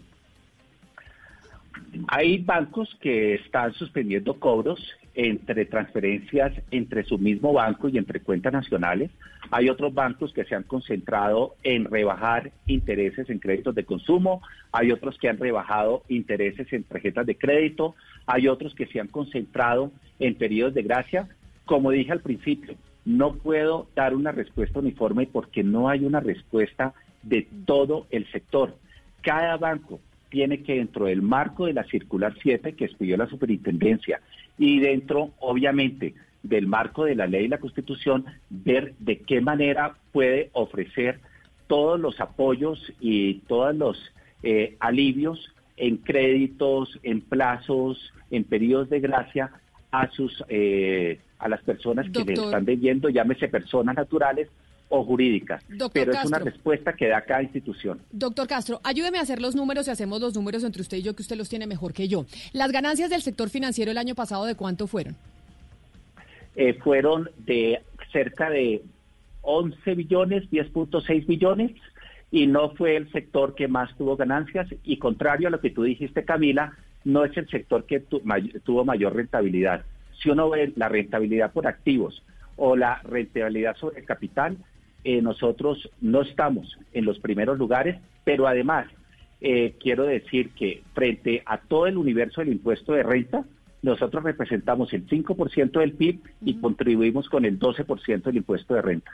Doctor Castro, de esos 11 billones o 10.6 billones que ganó el sector eh, financiero el año pasado, más allá si fueron el que más, el que menos, que no estuvieron en los primeros, usted dice, esos 11 billones, el 80% de la, barca, de la banca eh, los propietarios son los usuarios, es decir, entiéndase Ana Cristina, Valeria, Hugo Mario, todos que tenemos nuestra plata en, eh, metida en los bancos. De esos 10.6 billones o 11 billones de pesos, ¿cuántos se fueron realmente a los usuarios en temas de ganancias para los usuarios?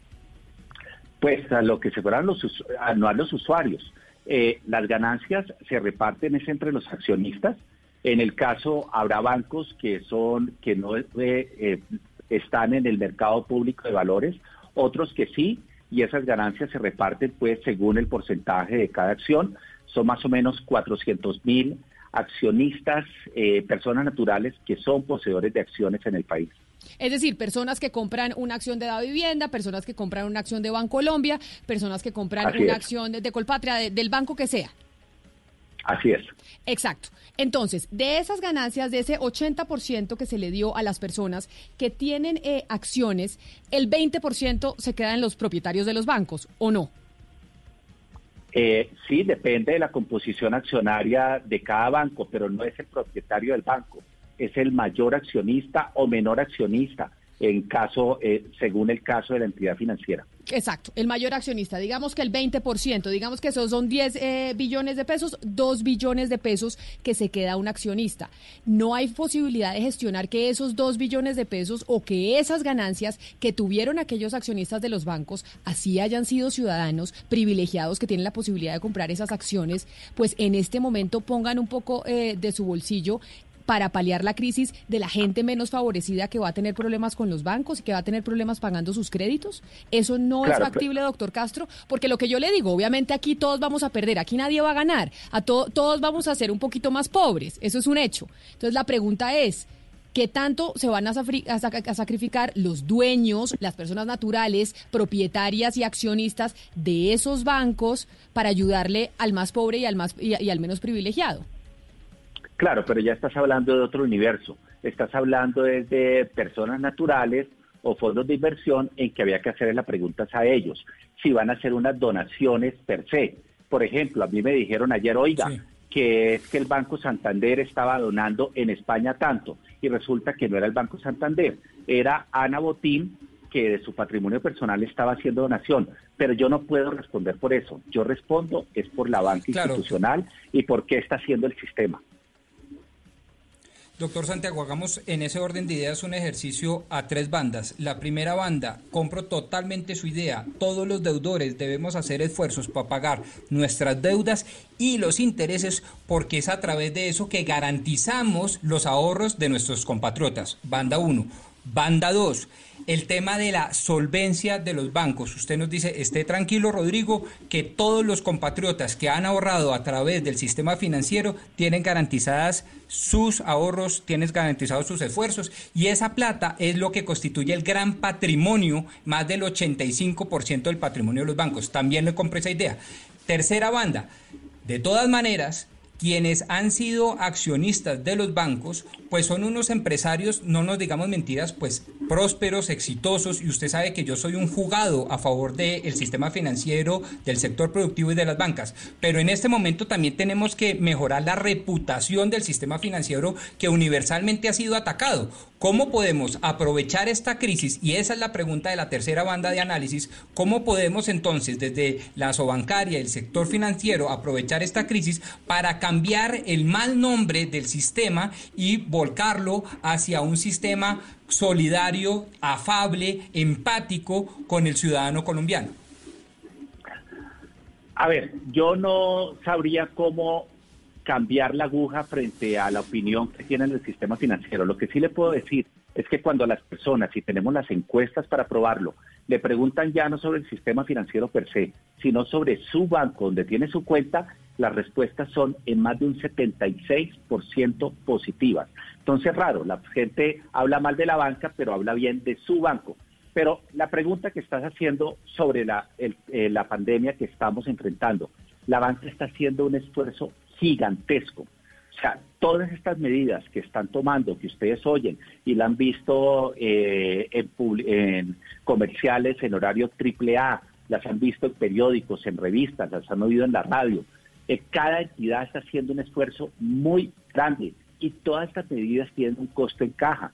Cuando uno habla de periodos de gracia de dos y tres meses, significa no tener esos ingresos de capital o de intereses o de ambos en algunos casos durante esos dos, tres o cuatro meses. Eso tiene unas implicaciones muy grandes incluso para poder prestar a sectores a los que se les va a necesitar inyectar unos recursos. El esfuerzo, eh, y cuando uno revisa las páginas de cada entidad, ve que no se está quedando casi ninguna sin mostrar cuál es su participación en esto. La banca actuó muy rápido, eh, obviamente también estuvimos acompañados de unas medidas muy rápidas por parte del supervisor, llámese la superintendencia financiera, y de la inyección de liquidez inmediata que empezó a dar el Banco de la República y por eso podemos tener las dos caras de la moneda. Una banca que por su lado está actuando para brindar una serie de medidas que alivian a los colombianos que en este momento tenían créditos, pero también asegurándole a los ahorradores, a las personas que depositaron su dinero en ella, que esos dineros están seguros y que esa banca va a seguir siendo solvente. Señor Castro, mire, ayer la Superintendencia de Industria y Comercio autorizó a los operadores de telefonía a entregarle unos datos personales a Planeación Nacional para poder mitigar los efectos del coronavirus. Uno de los retos, digamos, para hacer transferencias es que los bancos, digamos, hagan estas transferencias y bancarizar a personas que en este momento no están en el sistema financiero. Eso abre una posibilidad a que, los, a que se le entreguen a los bancos, a las entidades financieras, nuestros datos personales que van a salir de las operadores móviles. ¿Ustedes están al tanto de esto? ¿Ustedes tienen algún protocolo para, si en un eventual caso les entregan nuestros datos personales, poderlos manejar nada más en esta crisis y protegerlos? No, es que obviamente si a nosotros nos van a hacer una entrega de datos personales, nos van a hacer con unas guías y con unas limitaciones. Eh, pues obviamente que seguiremos, seguiremos esas guías y esas limitaciones. Tengan la seguridad, pues no puedo hablar por ellos, pero que el Estado no va a entregar datos personales sin decir que exactamente se utilicen o para temas de rastreo de personas que están posiblemente contagiadas o ya están diagnosticadas con coronavirus, o para rastrear la movilización de esas personas que están confinadas, o para un tema estrictamente de apoyos y de dispersión de subsidios por parte del gobierno. Pues mire, doctor Castro, nos quedaríamos pues mucho tiempo más haciéndole preguntas. Usted sabe que la gente tiene muchos interrogantes sobre el papel de la banca en estos momentos de coronavirus, pero se nos acaba el tiempo, así que yo le agradezco enormemente que haya estado con nosotros, que haya, estado presto a responder estas preguntas y feliz tarde para usted.